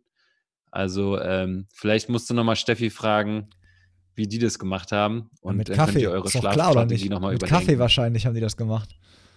Oh, Ja. keine Ahnung. Oder Aperol oder so. Oder Sekt. Ja, das ich kann nicht. auch sein. Das Aber sind Berliner Partygirls. Also ich glaube, so viel, also wir hatten nicht drei Stunden geschlafen, es hat dann auch irgendwie geklappt. Ähm, ich glaube, da müsst ihr, müsst ihr selber irgendwie gucken, glaube ich. Aber die so lange Lecks laufen, auch in der Nacht, ähm, hört sich ein bisschen demotivierend an. mhm. Wenn ihr da total drauf abfahrt und so, so Solo-Runner habt, kann das funktionieren.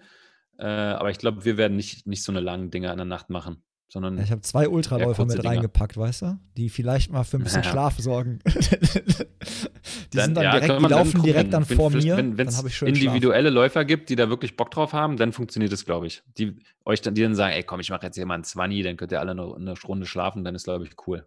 Ich bin mega gespannt. Also ich habe derbe Bock drauf und ähm, wieder die Location ist halt auch cool. So, ansonsten wäre echt, äh, also ich kann mir das auch mega gut vorstellen bei euch, ne, wenn du wirklich dann diese Spots hast, so gegenüber irgendwie mit so einem Pavillon und hast dann da so Mhm. immer die Crews, finde ich auch richtig cool. Weil wir haben uns halt dafür entschieden, wir wollten erst, unsere erste Idee war, vom Dortmunder Hafen bis nach Norddeich zu leichen. Da gibt so es so einen Radweg, Dortmund-Ems-Kanal. Und dann war das Ziel halt quasi Meer. Aber dann kommst du Sonntagabend um 20.15 Uhr am Meer an und eventuell Mhm. muss, hat, muss irgendeiner arbeiten morgen. So, dann, ja, super. Schön, wir haben es geschafft. Einmal abklatschen, ab ins Auto oder Zug und wieder zurück. Ja. Äh, 400 Kilometer. So eine, so eine Strecken gibt es ja hier auch Richtung Ostsee, aber da kannst du halt nicht so gut mit dem Auto irgendwie Parallel ranfahren. das anfahren, meistens. genau. das dann auch viel, das, das ist dann wirklich für die Supporter, für die Autofahrer, für die Crews Stress und dann kriegen die auch keinen Schlaf, dann haben die, fahren die Auto und bauen vielleicht noch einen Unfall oder so. Also dieses Genau. einen Ort suchen und da irgendwie dann Labs machen, ist schon, schon cool. Ja, genau, deswegen, sind wir Deswegen. halt bei der Hütte gelandet und halt haben uns erst, irgendwie waren wir bei einer Talsperre und dann haben wir überlegt, ja, okay, ist aber halt scheiß Timing, ne? Du läufst halt Samstagmittag los, hast den Sonntagmorgen, wenn das Wetter einigermaßen gut ist, so an so Seen oder Parks oder sowas sind mega viele Leute dann immer da. Dann hast du halt voll viel Stress, immer den ganzen Fahrradfahrern und Fußgängern auszuweichen, ist auch doof. Und deswegen haben wir uns jetzt echt für diese sehr abgelegene, spartanische Hütte Ja, entschieden. das, ne? Jeder macht äh, sein eigenes Ding draus. Also Ja. wie, letztendlich beim TSP in Amerika macht ja auch jeder sein eigenes Ding draus, weil du meistens alleine rennst. Also wenn du Glück hast, gibt es noch ein Team in der Nähe, wo man sich so ein bisschen ab und zu sieht, aber trotzdem jeder macht seine eigene Party draus. Deswegen ähm, freue ich mich auf eure Party und die da irgendwie über Instagram hoffentlich zu verfolgen. yes, wir Und werden ihr werdet bestimmt auch sehen, was bei uns so passiert. Yes, yes, yes, yes, das hoffe ich doch. So, ich würde sagen, wir haben schon echt ziemlich lange gequatscht. Ne? Ich glaube, wir gehen jetzt mal in Richtung Kategorien noch ganz fix, wenn du Bock hast. Hast du äh, Strava? klar. Ich einmal. Du hast Strava, Bitte? okay. Hast du Strava? Ich habe Strava. Ja. Das ist sehr gut. Dann können wir gleich eine Runde Strava-Quartett spielen. Weil mit Lukas konnte ich Okay. das noch nicht machen. Ey. Lukas, Lukas äh, trackt ja nichts mehr, hat er mir erzählt. Ja, Der, naja, das, wer- ich habe auch schon oft mit ihm gequatscht. Der ist halt, früher, der war halt fast Profi oder Profi, keine Ahnung. Und er meinte, er wäre so, Wasserträger gewesen. Wenn ich jetzt renne, dann hat er gesagt, er, dann will ich eigentlich eine 31 laufen auf 10. Und wenn ich das halt nicht hinkriege, dann keine Ahnung. Oder wenn ich drei Monate mal wieder trainieren würde, dann würde er vielleicht wieder eine 33 oder sowas laufen. Kein, also es ist eine bisschen eine andere Welt für uns Hobbyläufer, die aus dem Ja. Nix kommen. Oder für mich als Hobbyläufer. Ja. Ja, aber ich tracke eigentlich, aber nicht für andere. Ah, okay. Aber dann können wir trotzdem zocken. So, Kategorie geht relativ schnell. Kaffee oder Tee? Es sollte jetzt eindeutig sein. Kaffee. Das ist Kaffee. endlich mal ein, die beste Hörerauswahl. Ich habe so viele Teetrinker gehabt. Ich muss mal Wenn du mich jetzt Kaffee fragst, Straße oder Trail oder Berg, Ja. dann sage ich Straße. fragen. Okay, Asphalt oder Trail wäre echt die nächste. Guck mal, ey. Ja? Nee, weil an sich finde ich Trail total geil. Ich bin aber, weil ich Berliner bin, hier ist alles flach, hier gibt es keine Berge und hier in der Nähe müsste ich erstmal mit dem, ich habe kein Auto, müsste ich irgendwo hinfahren, um einen Berg zu suchen oder einen Trail. Äh, und so viel Zeit habe ich nicht oder nehme ich mir meistens nicht. Deswegen gibt es meistens eine Straße, die geht es geradeaus. Deswegen bin ich ultra schlecht in Bergläufen. Wenn es einen Berg hochgeht in Amerika, dann äh, geht's, dann geht bei mir die Pumpe und meine Beine werden schwer. Äh, das müssen andere machen, aber das ist nicht meine Stärke. Deswegen habe ich jetzt Straße gesagt, obwohl ich Trail cool finde und da vielleicht irgendwann mal was mache. Aber ja, Straße. Okidoki, jetzt bin, ich, jetzt bin ich richtig gespannt. Bucketlist. Was steht auf der Bucketlist von Marco Prüfer? Als Rennen so. Als Rennen, Ja. ähm, also ich finde es, glaube ich, spannend, mal die, ähm, die, die, die Majors zu machen. Mhm. Marathon-Majors. Also ich finde jetzt sowas wie New York oder Tokio finde ich cool. Ähm, spannend. Und ich werde mir auch auf jeden Fall irgendwann mal richtig eingeben und irgendeinen richtig abgefuckten Ultra laufen. Das, das Ist auf wird, Band. da würde ich, also äh, ich weiß nicht mehr, wie der Typ heißt jetzt hier, der so ein Ex-Navy SEAL, der halt gesagt hat, ey, du, du kennst dich nicht selbst, wenn du nicht wirklich einmal bis an deine Grenzen gegangen bist und einmal über diesen Zenit drüber. Hat mir Ni- Niklas erst letztens einen Podcast mit dem geschickt. Und deswegen werde ich mit Niklas bald mal an unseren Zenit gehen und uns ähm, abschießen auf 100 Kilometer oder 150. S- Sehr also gut. das ist, das ist auch eine, eine Bucketlist. Einfach um mich mal, weil beim Marathon, also du kennst es auch, wir haben das jetzt, ähm, der erste, da hatte ich Schiss vor, beim zweiten wusste ich, okay, wie es geht, und beim dritten dachte ich mir, okay, jetzt kannst du ja mal ein bisschen, jetzt keine Ahnung, jetzt wird schon, du kriegst Krämpfe bei Kilometer 37, ja, aber du kommst halt ins Ziel und ist okay, aber so richtig, dass man mal 20 Minuten laufen musste, da, da wa- waren wir mit unserem Training einfach nicht und dann irgendwann wieder langsam weiterlaufen konnte und oder man musste sich dazu überreden, weiterzulaufen, weil irgendwie man hatte noch 50 Kilometer vor sich. Ich glaube, das ist so ein, also ich freue mich auf diese mentalen Games gegen mich selbst, wo ich mit mir reden muss und sagen muss, warte mal, du, du schaffst es, du kannst es, weiter geht's, so eine Sachen. ja, wo also bei mir ist jetzt nicht quasi den Körper überredet, Bucketlist. Also ich habe keine Bucketlist, irgendeine Zeit zu erreichen mehr bei irgendeinem Marathon oder so, sondern äh, Memories over Money und Memories over PRs. Also ich will lieber geile Erlebnisse haben statt irgendeinen PR. Also da bin ich, ja, ich bin auch, bin jetzt nicht, ich bin jetzt nicht, ich bin ja kein 230er Marathonläufer und werde ich auch, glaube ich, nicht. Ähm, und wenn ich es wollen würde, müsste ich so viel Zeit reinstecken und das ist bei mir unrealistisch. Deswegen probiere es erst gar nicht. Deswegen bin ich ähm, quasi ein Entertainment Runner, so wie wir es letztens auf unsere T-Shirts geschrieben haben. Memories, Spaß haben.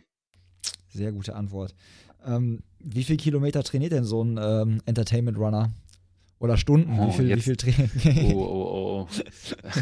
On the record, ja, scheiße. Jetzt gerade oder normalerweise? Ja, sagen wir im Schnitt. So, was steht bei Strava kann man auch so Ziele eingeben. Ah. Ziel, Ziel für die, oh für, die, für die Woche. Ich habe da immer so 40 Kilometer ja stehen. Mein Wochenziel ist. Ich bin ja nicht mal Premium-Nutzer bei Strava. Ich bin ja so ein ganz normaler Strava-Nutzer. Äh, normalerweise würde ich sagen, also wenn wir jetzt für einen Marathon trainieren würden, einen Berliner Marathon, dann würde ich bestimmt, dann würde ich am Wochenende einen Longrun machen und so zwei, drei noch dazu.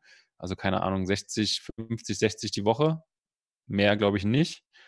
Jetzt gerade ist es auf jeden Fall weniger. und auch wenn nicht, also nach dem Marathon gibt es ja auch bei uns immer so ein, bei mir so ein Riesenloch, ey, was machst du nach dem Marathon? Gar nichts.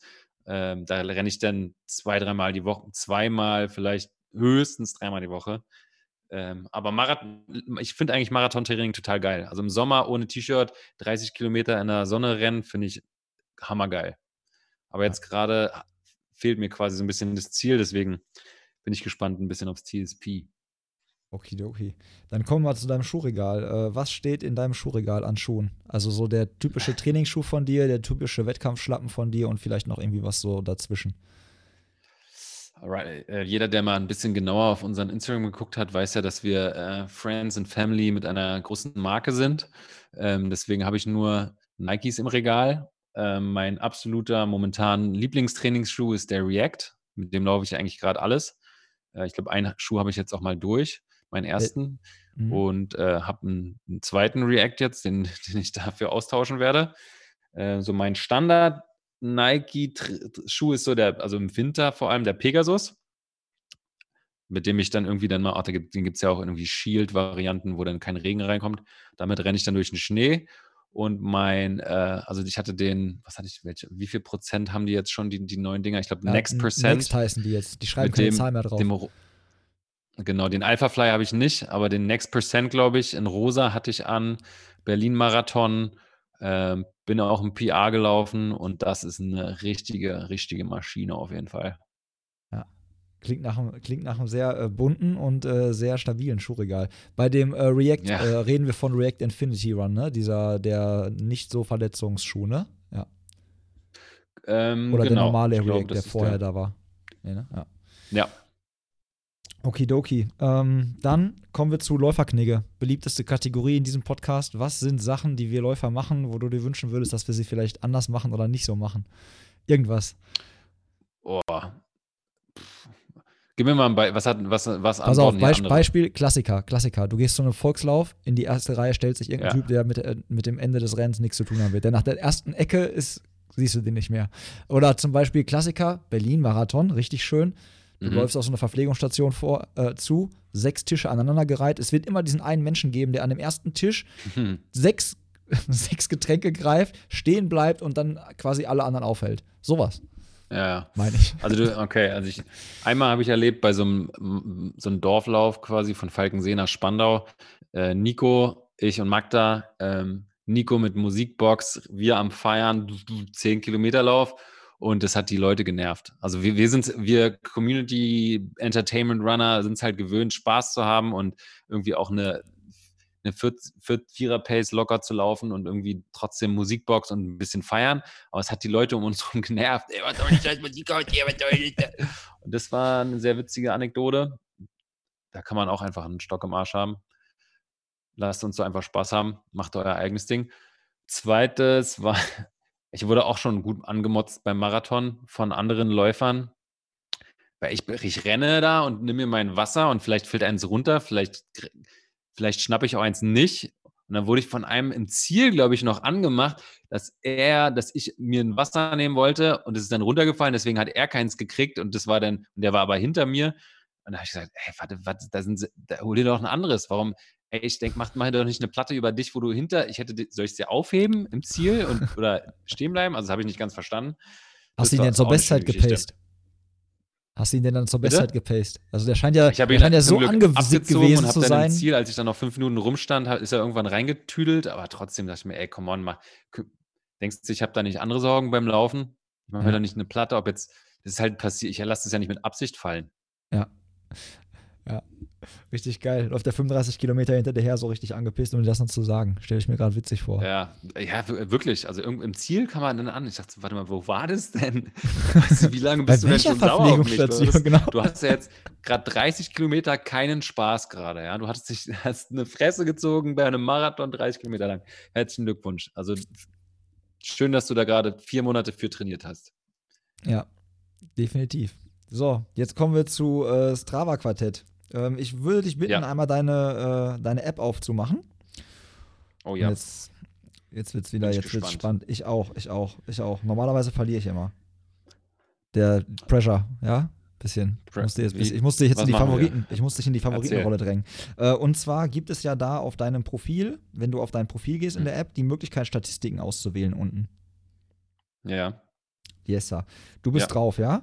Wir wählen jetzt Ja. den Laufschuh bei Statistiken aus und gehen äh, ein bisschen weiter runter und dann steht da seit Jahresbeginn. Und dann siehst du, wie Mhm. viele Läufe du gemacht hast, wie lange du unterwegs warst, wie viel Distanz du gelaufen bist und wie viel, Gehö wie viel Höhenmeter. Und ähm, du bist der Gast, du darfst Okay. anfangen, du darfst jetzt eine Kategorie aussuchen, wo du glaubst, dass du mich schlägst. Also quasi wie beim Quartett früher. Okay. Dass Das- du zum Beispiel mehr Kilometer gelaufen einfach. bist oder so. Das ist ganz einfach. Höhenmeter. Also du meinst, dass du mehr Höhenmeter hast als ich? Ja. Du meinst, dass du mehr Höhenmeter hast als ich? Ich kann dazu, danach, nachdem du geantwortet hast, kann ich was dazu sagen. Ja, aber nicht, dass ihr jetzt laut denkt, ich bin Strava- arrogant, aber weil du ja gerade gesagt hast, Berlin ist flach, deswegen würde ich, okay, ich habe 13.492 Höhenmeter. Ah, das ist nett, aber da kannst du leider mit mir nicht mithalten mit meinen 35.000.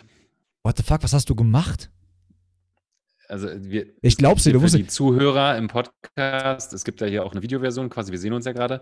Ähm, ich habe gar nichts gemacht. Das ist auf jeden Fall, es steht in Strava, aber irgendwas läuft falsch mit meiner Uhr.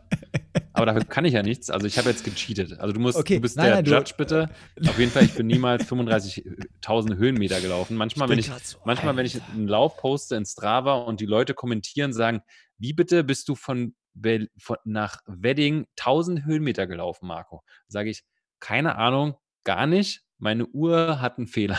Also ich bin es nicht gelaufen, aber das steht leider da. Ich dachte schon, du hättest die Aero-Wrestling Challenge schon mit Laufen gemacht, so was die ganzen Radfahrer jetzt Nee. machen. Aber damit, ey, da bist du Nee. bei Strava bestimmt so der Typ, wenn die so Statistiken angucken, wie viel Höhenmeter Menschen machen, so in Berlin, dann bist du wahrscheinlich so dieser eine Peak. das ist du dann. Aber ich, ich, ich, ändere, also ich bin da auch kein, ich ändere das ja auch nicht. Ich gehe jetzt, Nein, Quatsch. keine Ahnung, wie viele Höhenmeter ich gemacht habe. Also auf jeden Fall, ja. das steht da, kann ich leider nicht ändern. Ja, okay. Jetzt bin ich gespannt. Dann ähm, ziehe ich jetzt, versuche ich jetzt den Register zu ziehen, äh, Distanz. Wie viele Kilometer bist du dieses Jahr gelaufen seit Jahresbeginn? Ja, nicht so viel, war. Also ich hatte am Anfang Corona dachte ich, oh geil, jetzt gehe ich immer laufen jeden Tag und mache voll Kilometer und trainiere richtig geil. Ähm, 621. Okay, da, da bin ich mit 1234 dann, okay. Ja. Nur, 1-1. nur doppelt so viel wie ich. 1-1. Ja, du hast ja, Shit, dafür hast ja. du doch doppelt so viel mehr als doppelt so viel Höhenmeter. Ja, genau. Ich bin doppelt so, zweimal weniger, aber dreimal so viel Höhenmeter. Ja. Okay, dann werde ich mit meinen Läufen und Zeit leider auch nicht mehr mithalten können. Ja, jetzt ist ja die Frage, ne? Es gibt ja immer Leute, die auch, das war auch zum Beispiel bei, äh, bei dem ähm, Läuferknigge ab und zu, dass man halt, wenn man halt, manche Leute tracken ja alles so einzeln raus. Also es gibt ja Lab, äh, man kann ja Labs machen, ne? Und manche Leute äh, Mhm. tracken ihr Intervalltraining ja wirklich dann immer, beenden die komplette Aktivität, dann wird das ja als Lauf gewertet. Das ist mal bei, äh, Mhm. bei Läuferknigge wurde das auch mal äh, angemerkt. Ähm, jetzt Okay, ist auch die das- Frage, ob dann mehr Okay, ich, Zeit ich habe jetzt, glaube ich, verstanden, dass jemand, der, der, der trackt quasi als eigenen Lauf sein Warm-up und seinen Cooldown und in der Mitte das richtige Training ist genau, dann und das sind drei Lauf. Einheiten und das Deswegen haben die quasi drei Einheiten. Nee, okay, mache ich nicht. Ich auch nicht. Macht man auch nicht. Lauf. Macht man auch nicht. Wurde bei Läuferknigge so festgelegt, macht man auch einfach nicht. Ah, okay, macht man nicht. Gut. Macht man nicht. Das ist Gentleman. Intuitiv richtig gemacht. Genau. Ja, du darfst dir was aussuchen, das nächste, das nächste Also, Fältchen. na, na, sag mal Zeit. Zeit. Ich habe leider Äh, keine Chance mehr. 99 Stunden, 21 Minuten. 45 Stunden. 99, 39 Jetzt müsste man die Durchschnittspace Damn it. eigentlich ausrechnen, ne? Im Vergleich zu deiner Distanz. Dann wärst du wahrscheinlich vielleicht Schnitt, vom Schnitt vielleicht sogar schneller unterwegs gewesen als ich. Weil du hast ja. Kann ich das, sehe ich das irgendwo? Hälfte. Ja, aber guck mal, Nee, nee, aber wir sind ja ungefähr bei, wie gesagt, 1200 Kilometer habe ich gemacht dieses Jahr und habe fast 100 Stunden Ah. gebraucht und du hast halt, oder? Sek- äh, Ja, ich habe genau halb so viele. Du hast doppelt so, ja, das passt. Ich habe halb so wenig Zeit in, und halb so wenig Kilometern. Also ungefähr gleiche Pace. oh, vielleicht Pace, ja. Ja, dann habe ich äh, 89 Geil. Läufe dieses Jahr. Ich habe 52 Läufe. Ja, guck mal. Das, äh, Guck mal. du bist, äh, ja, guck mal. Ja, Siehst du? Das So war das. Strava-Quartett. Und äh, Lukas, mit Lukas konnte ich ja leider nicht zocken. Von daher. Ähm, Geiles- geiles Spiel. Ähm, jetzt habe ich noch genau zwei Fragen auf meinem schlauen äh, Zettel stehen. Einmal darfst du jemanden nominieren, mit dem ich mich mal unterhalte, also quasi auf unsere Gästeliste für meinen quasi hier virtuellen Podcast-Café schreiben. Der Paul steht Mhm. schon drauf. Den Paul, der, der Lukas hat einen Paul draufgeschrieben. Ähm, Ja. Musst du auch nicht jetzt entscheiden, kannst du mir auch gerne nachreichen. Äh, Falls dir jetzt spontan einer einfällt, hau gerne raus. Machst du es in Englisch? Machst du es auch in Englisch? Boah, das wird dann sehr belustigend, glaube ich. Äh, Okay. Sonst, da, wenn du das mal irgendwann machen willst, dann hätte ich gesagt Pacer Mike. Sehr guter Typ aus Yes. äh, Milan. ah, I, I like Ähm, him, I like him. Ja, er ist Den richtig kennt man richtig eigentlich guter. auch, wenn man also. Pacer Mike hat Pacer Mike hat mich letztes Jahr beim Marathon gepaced. Wir hatten Ja, das ich mal weiß. irgendwie ein Er Jahr ist extra ohne, ohne. Dings reingekommen, ne? Hat er mir nämlich noch erzählt. Ja. Was hat er dir erzählt? Er hat mir erzählt, dass er dich paced und er hatte doch gar keine Nummer. Er hat doch gar keinen Startplatz gehabt, glaube ich, ne? Oder? Vertue ich mich jetzt. Ja, aber der, ich Cheate habe das ich komplett jetzt. vergessen. Dann schreibt er mir einen Tag vorher, Marco, wann treffen wir uns morgen? Ich pace dich ja. Ich sag, was, du, wo, du bist in Berlin? Dann hat er mich halt gepaced. War geil. Also er hat, macht einen super Job. Also er hat ja, Ja. nicht den Namen umsonst. Ähm, Ja. Es gibt ja auch Für ihn war es Pacer ein super. Trainingslauf für Chicago. nee, äh, ich überlege mal, wer, wen es dann noch so gibt. Deutsch, Deutsch, im deutschsprachigen Raum. Weiß nicht, ob ich jetzt. Ich überlege mal. Da schicke ich dir was mal. zu. Schickst mir eine Sprachnachricht, füge ich einfach hier noch am Ende ein. Haben die Hörer was, das sie sich freuen können am Ende.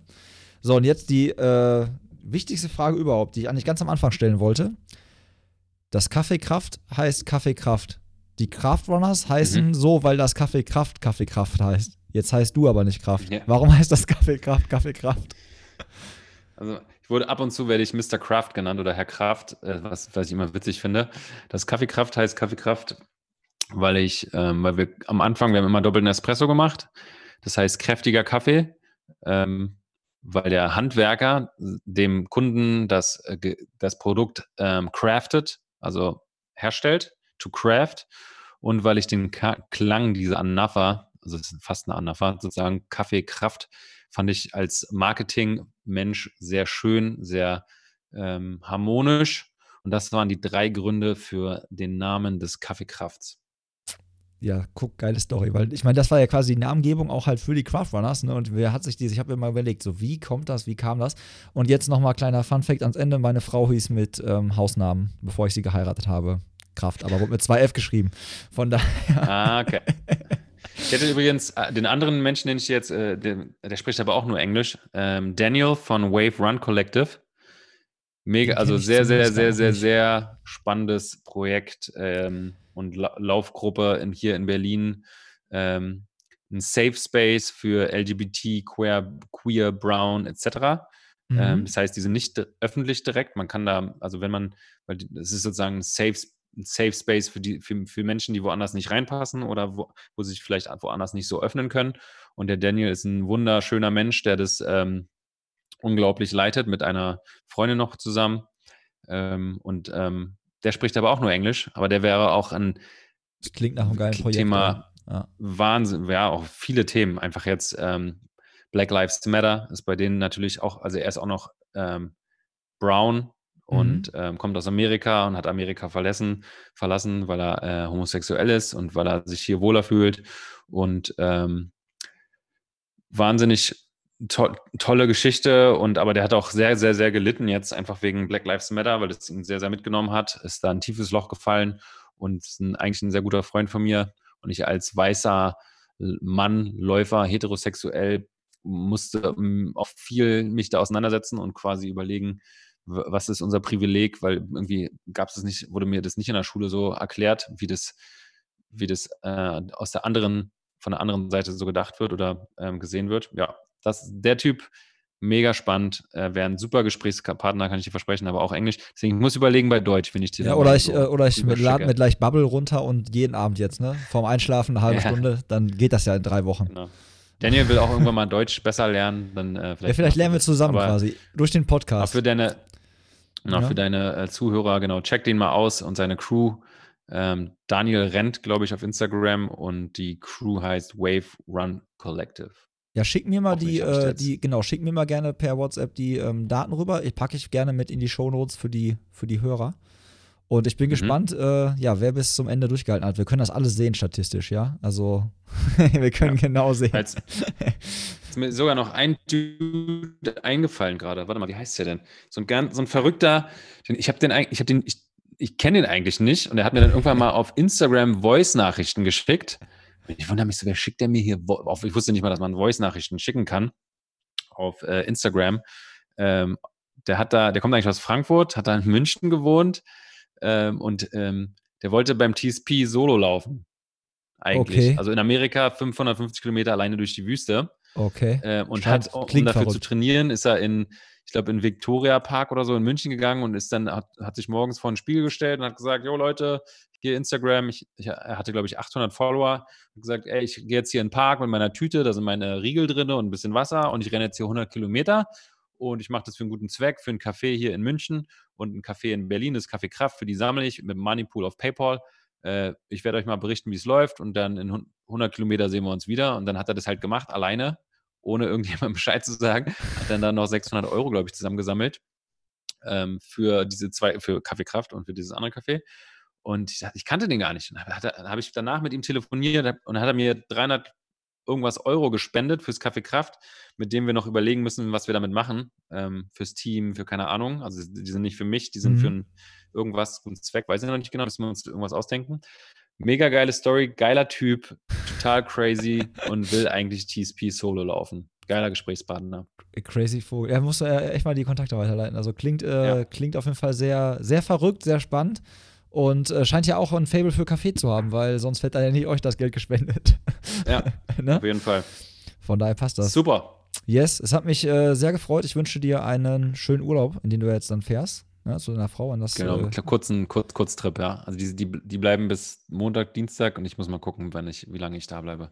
Ich fahre quasi hinterher, mach, also wird Geburtstag gefeiert von meinem Neffen und dann äh, mal gucken. Aber Dankeschön. Dir auch ein habt, schönes. Habt eine gute Zeit. Schöne Restwoche. Yes. Und äh, ich, äh, wir hören voneinander. Ich werde dich auf jeden Fall auf dem Laufenden halten. Falls ich noch einen Tipp brauche fürs TSP DIY, schicke ich dir auch eine genau. Sprachnachricht. Genau. Lauf auch im Park irgendwo. Gerne. Und liebe Hörer, folgt mal dem Kaffee Kraft, äh, yes. meinem Instagram-Account von meinem Café. Kommt rum, ich würde mich freuen.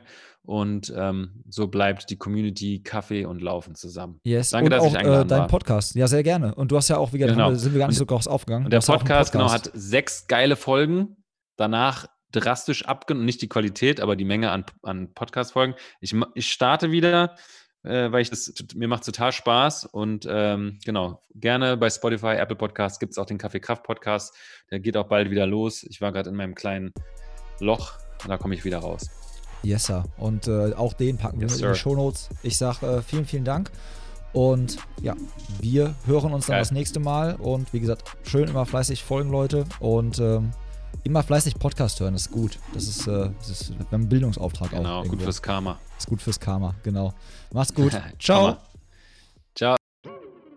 Vielen Dank fürs Zuhören. Ich hoffe, du hattest richtig Spaß und hast jetzt vielleicht Lust, uns ein Abo dazulassen, egal ob auf Apple Podcast, Spotify, Google Podcast oder Co. Wir freuen uns auch über eine authentische Bewertung auf den Plattformen und laden dich auch herzlich dazu ein, uns auf den Social Medias wie zum Beispiel Instagram, Facebook und besonders unserem Strava Club zu folgen und dort beizutreten.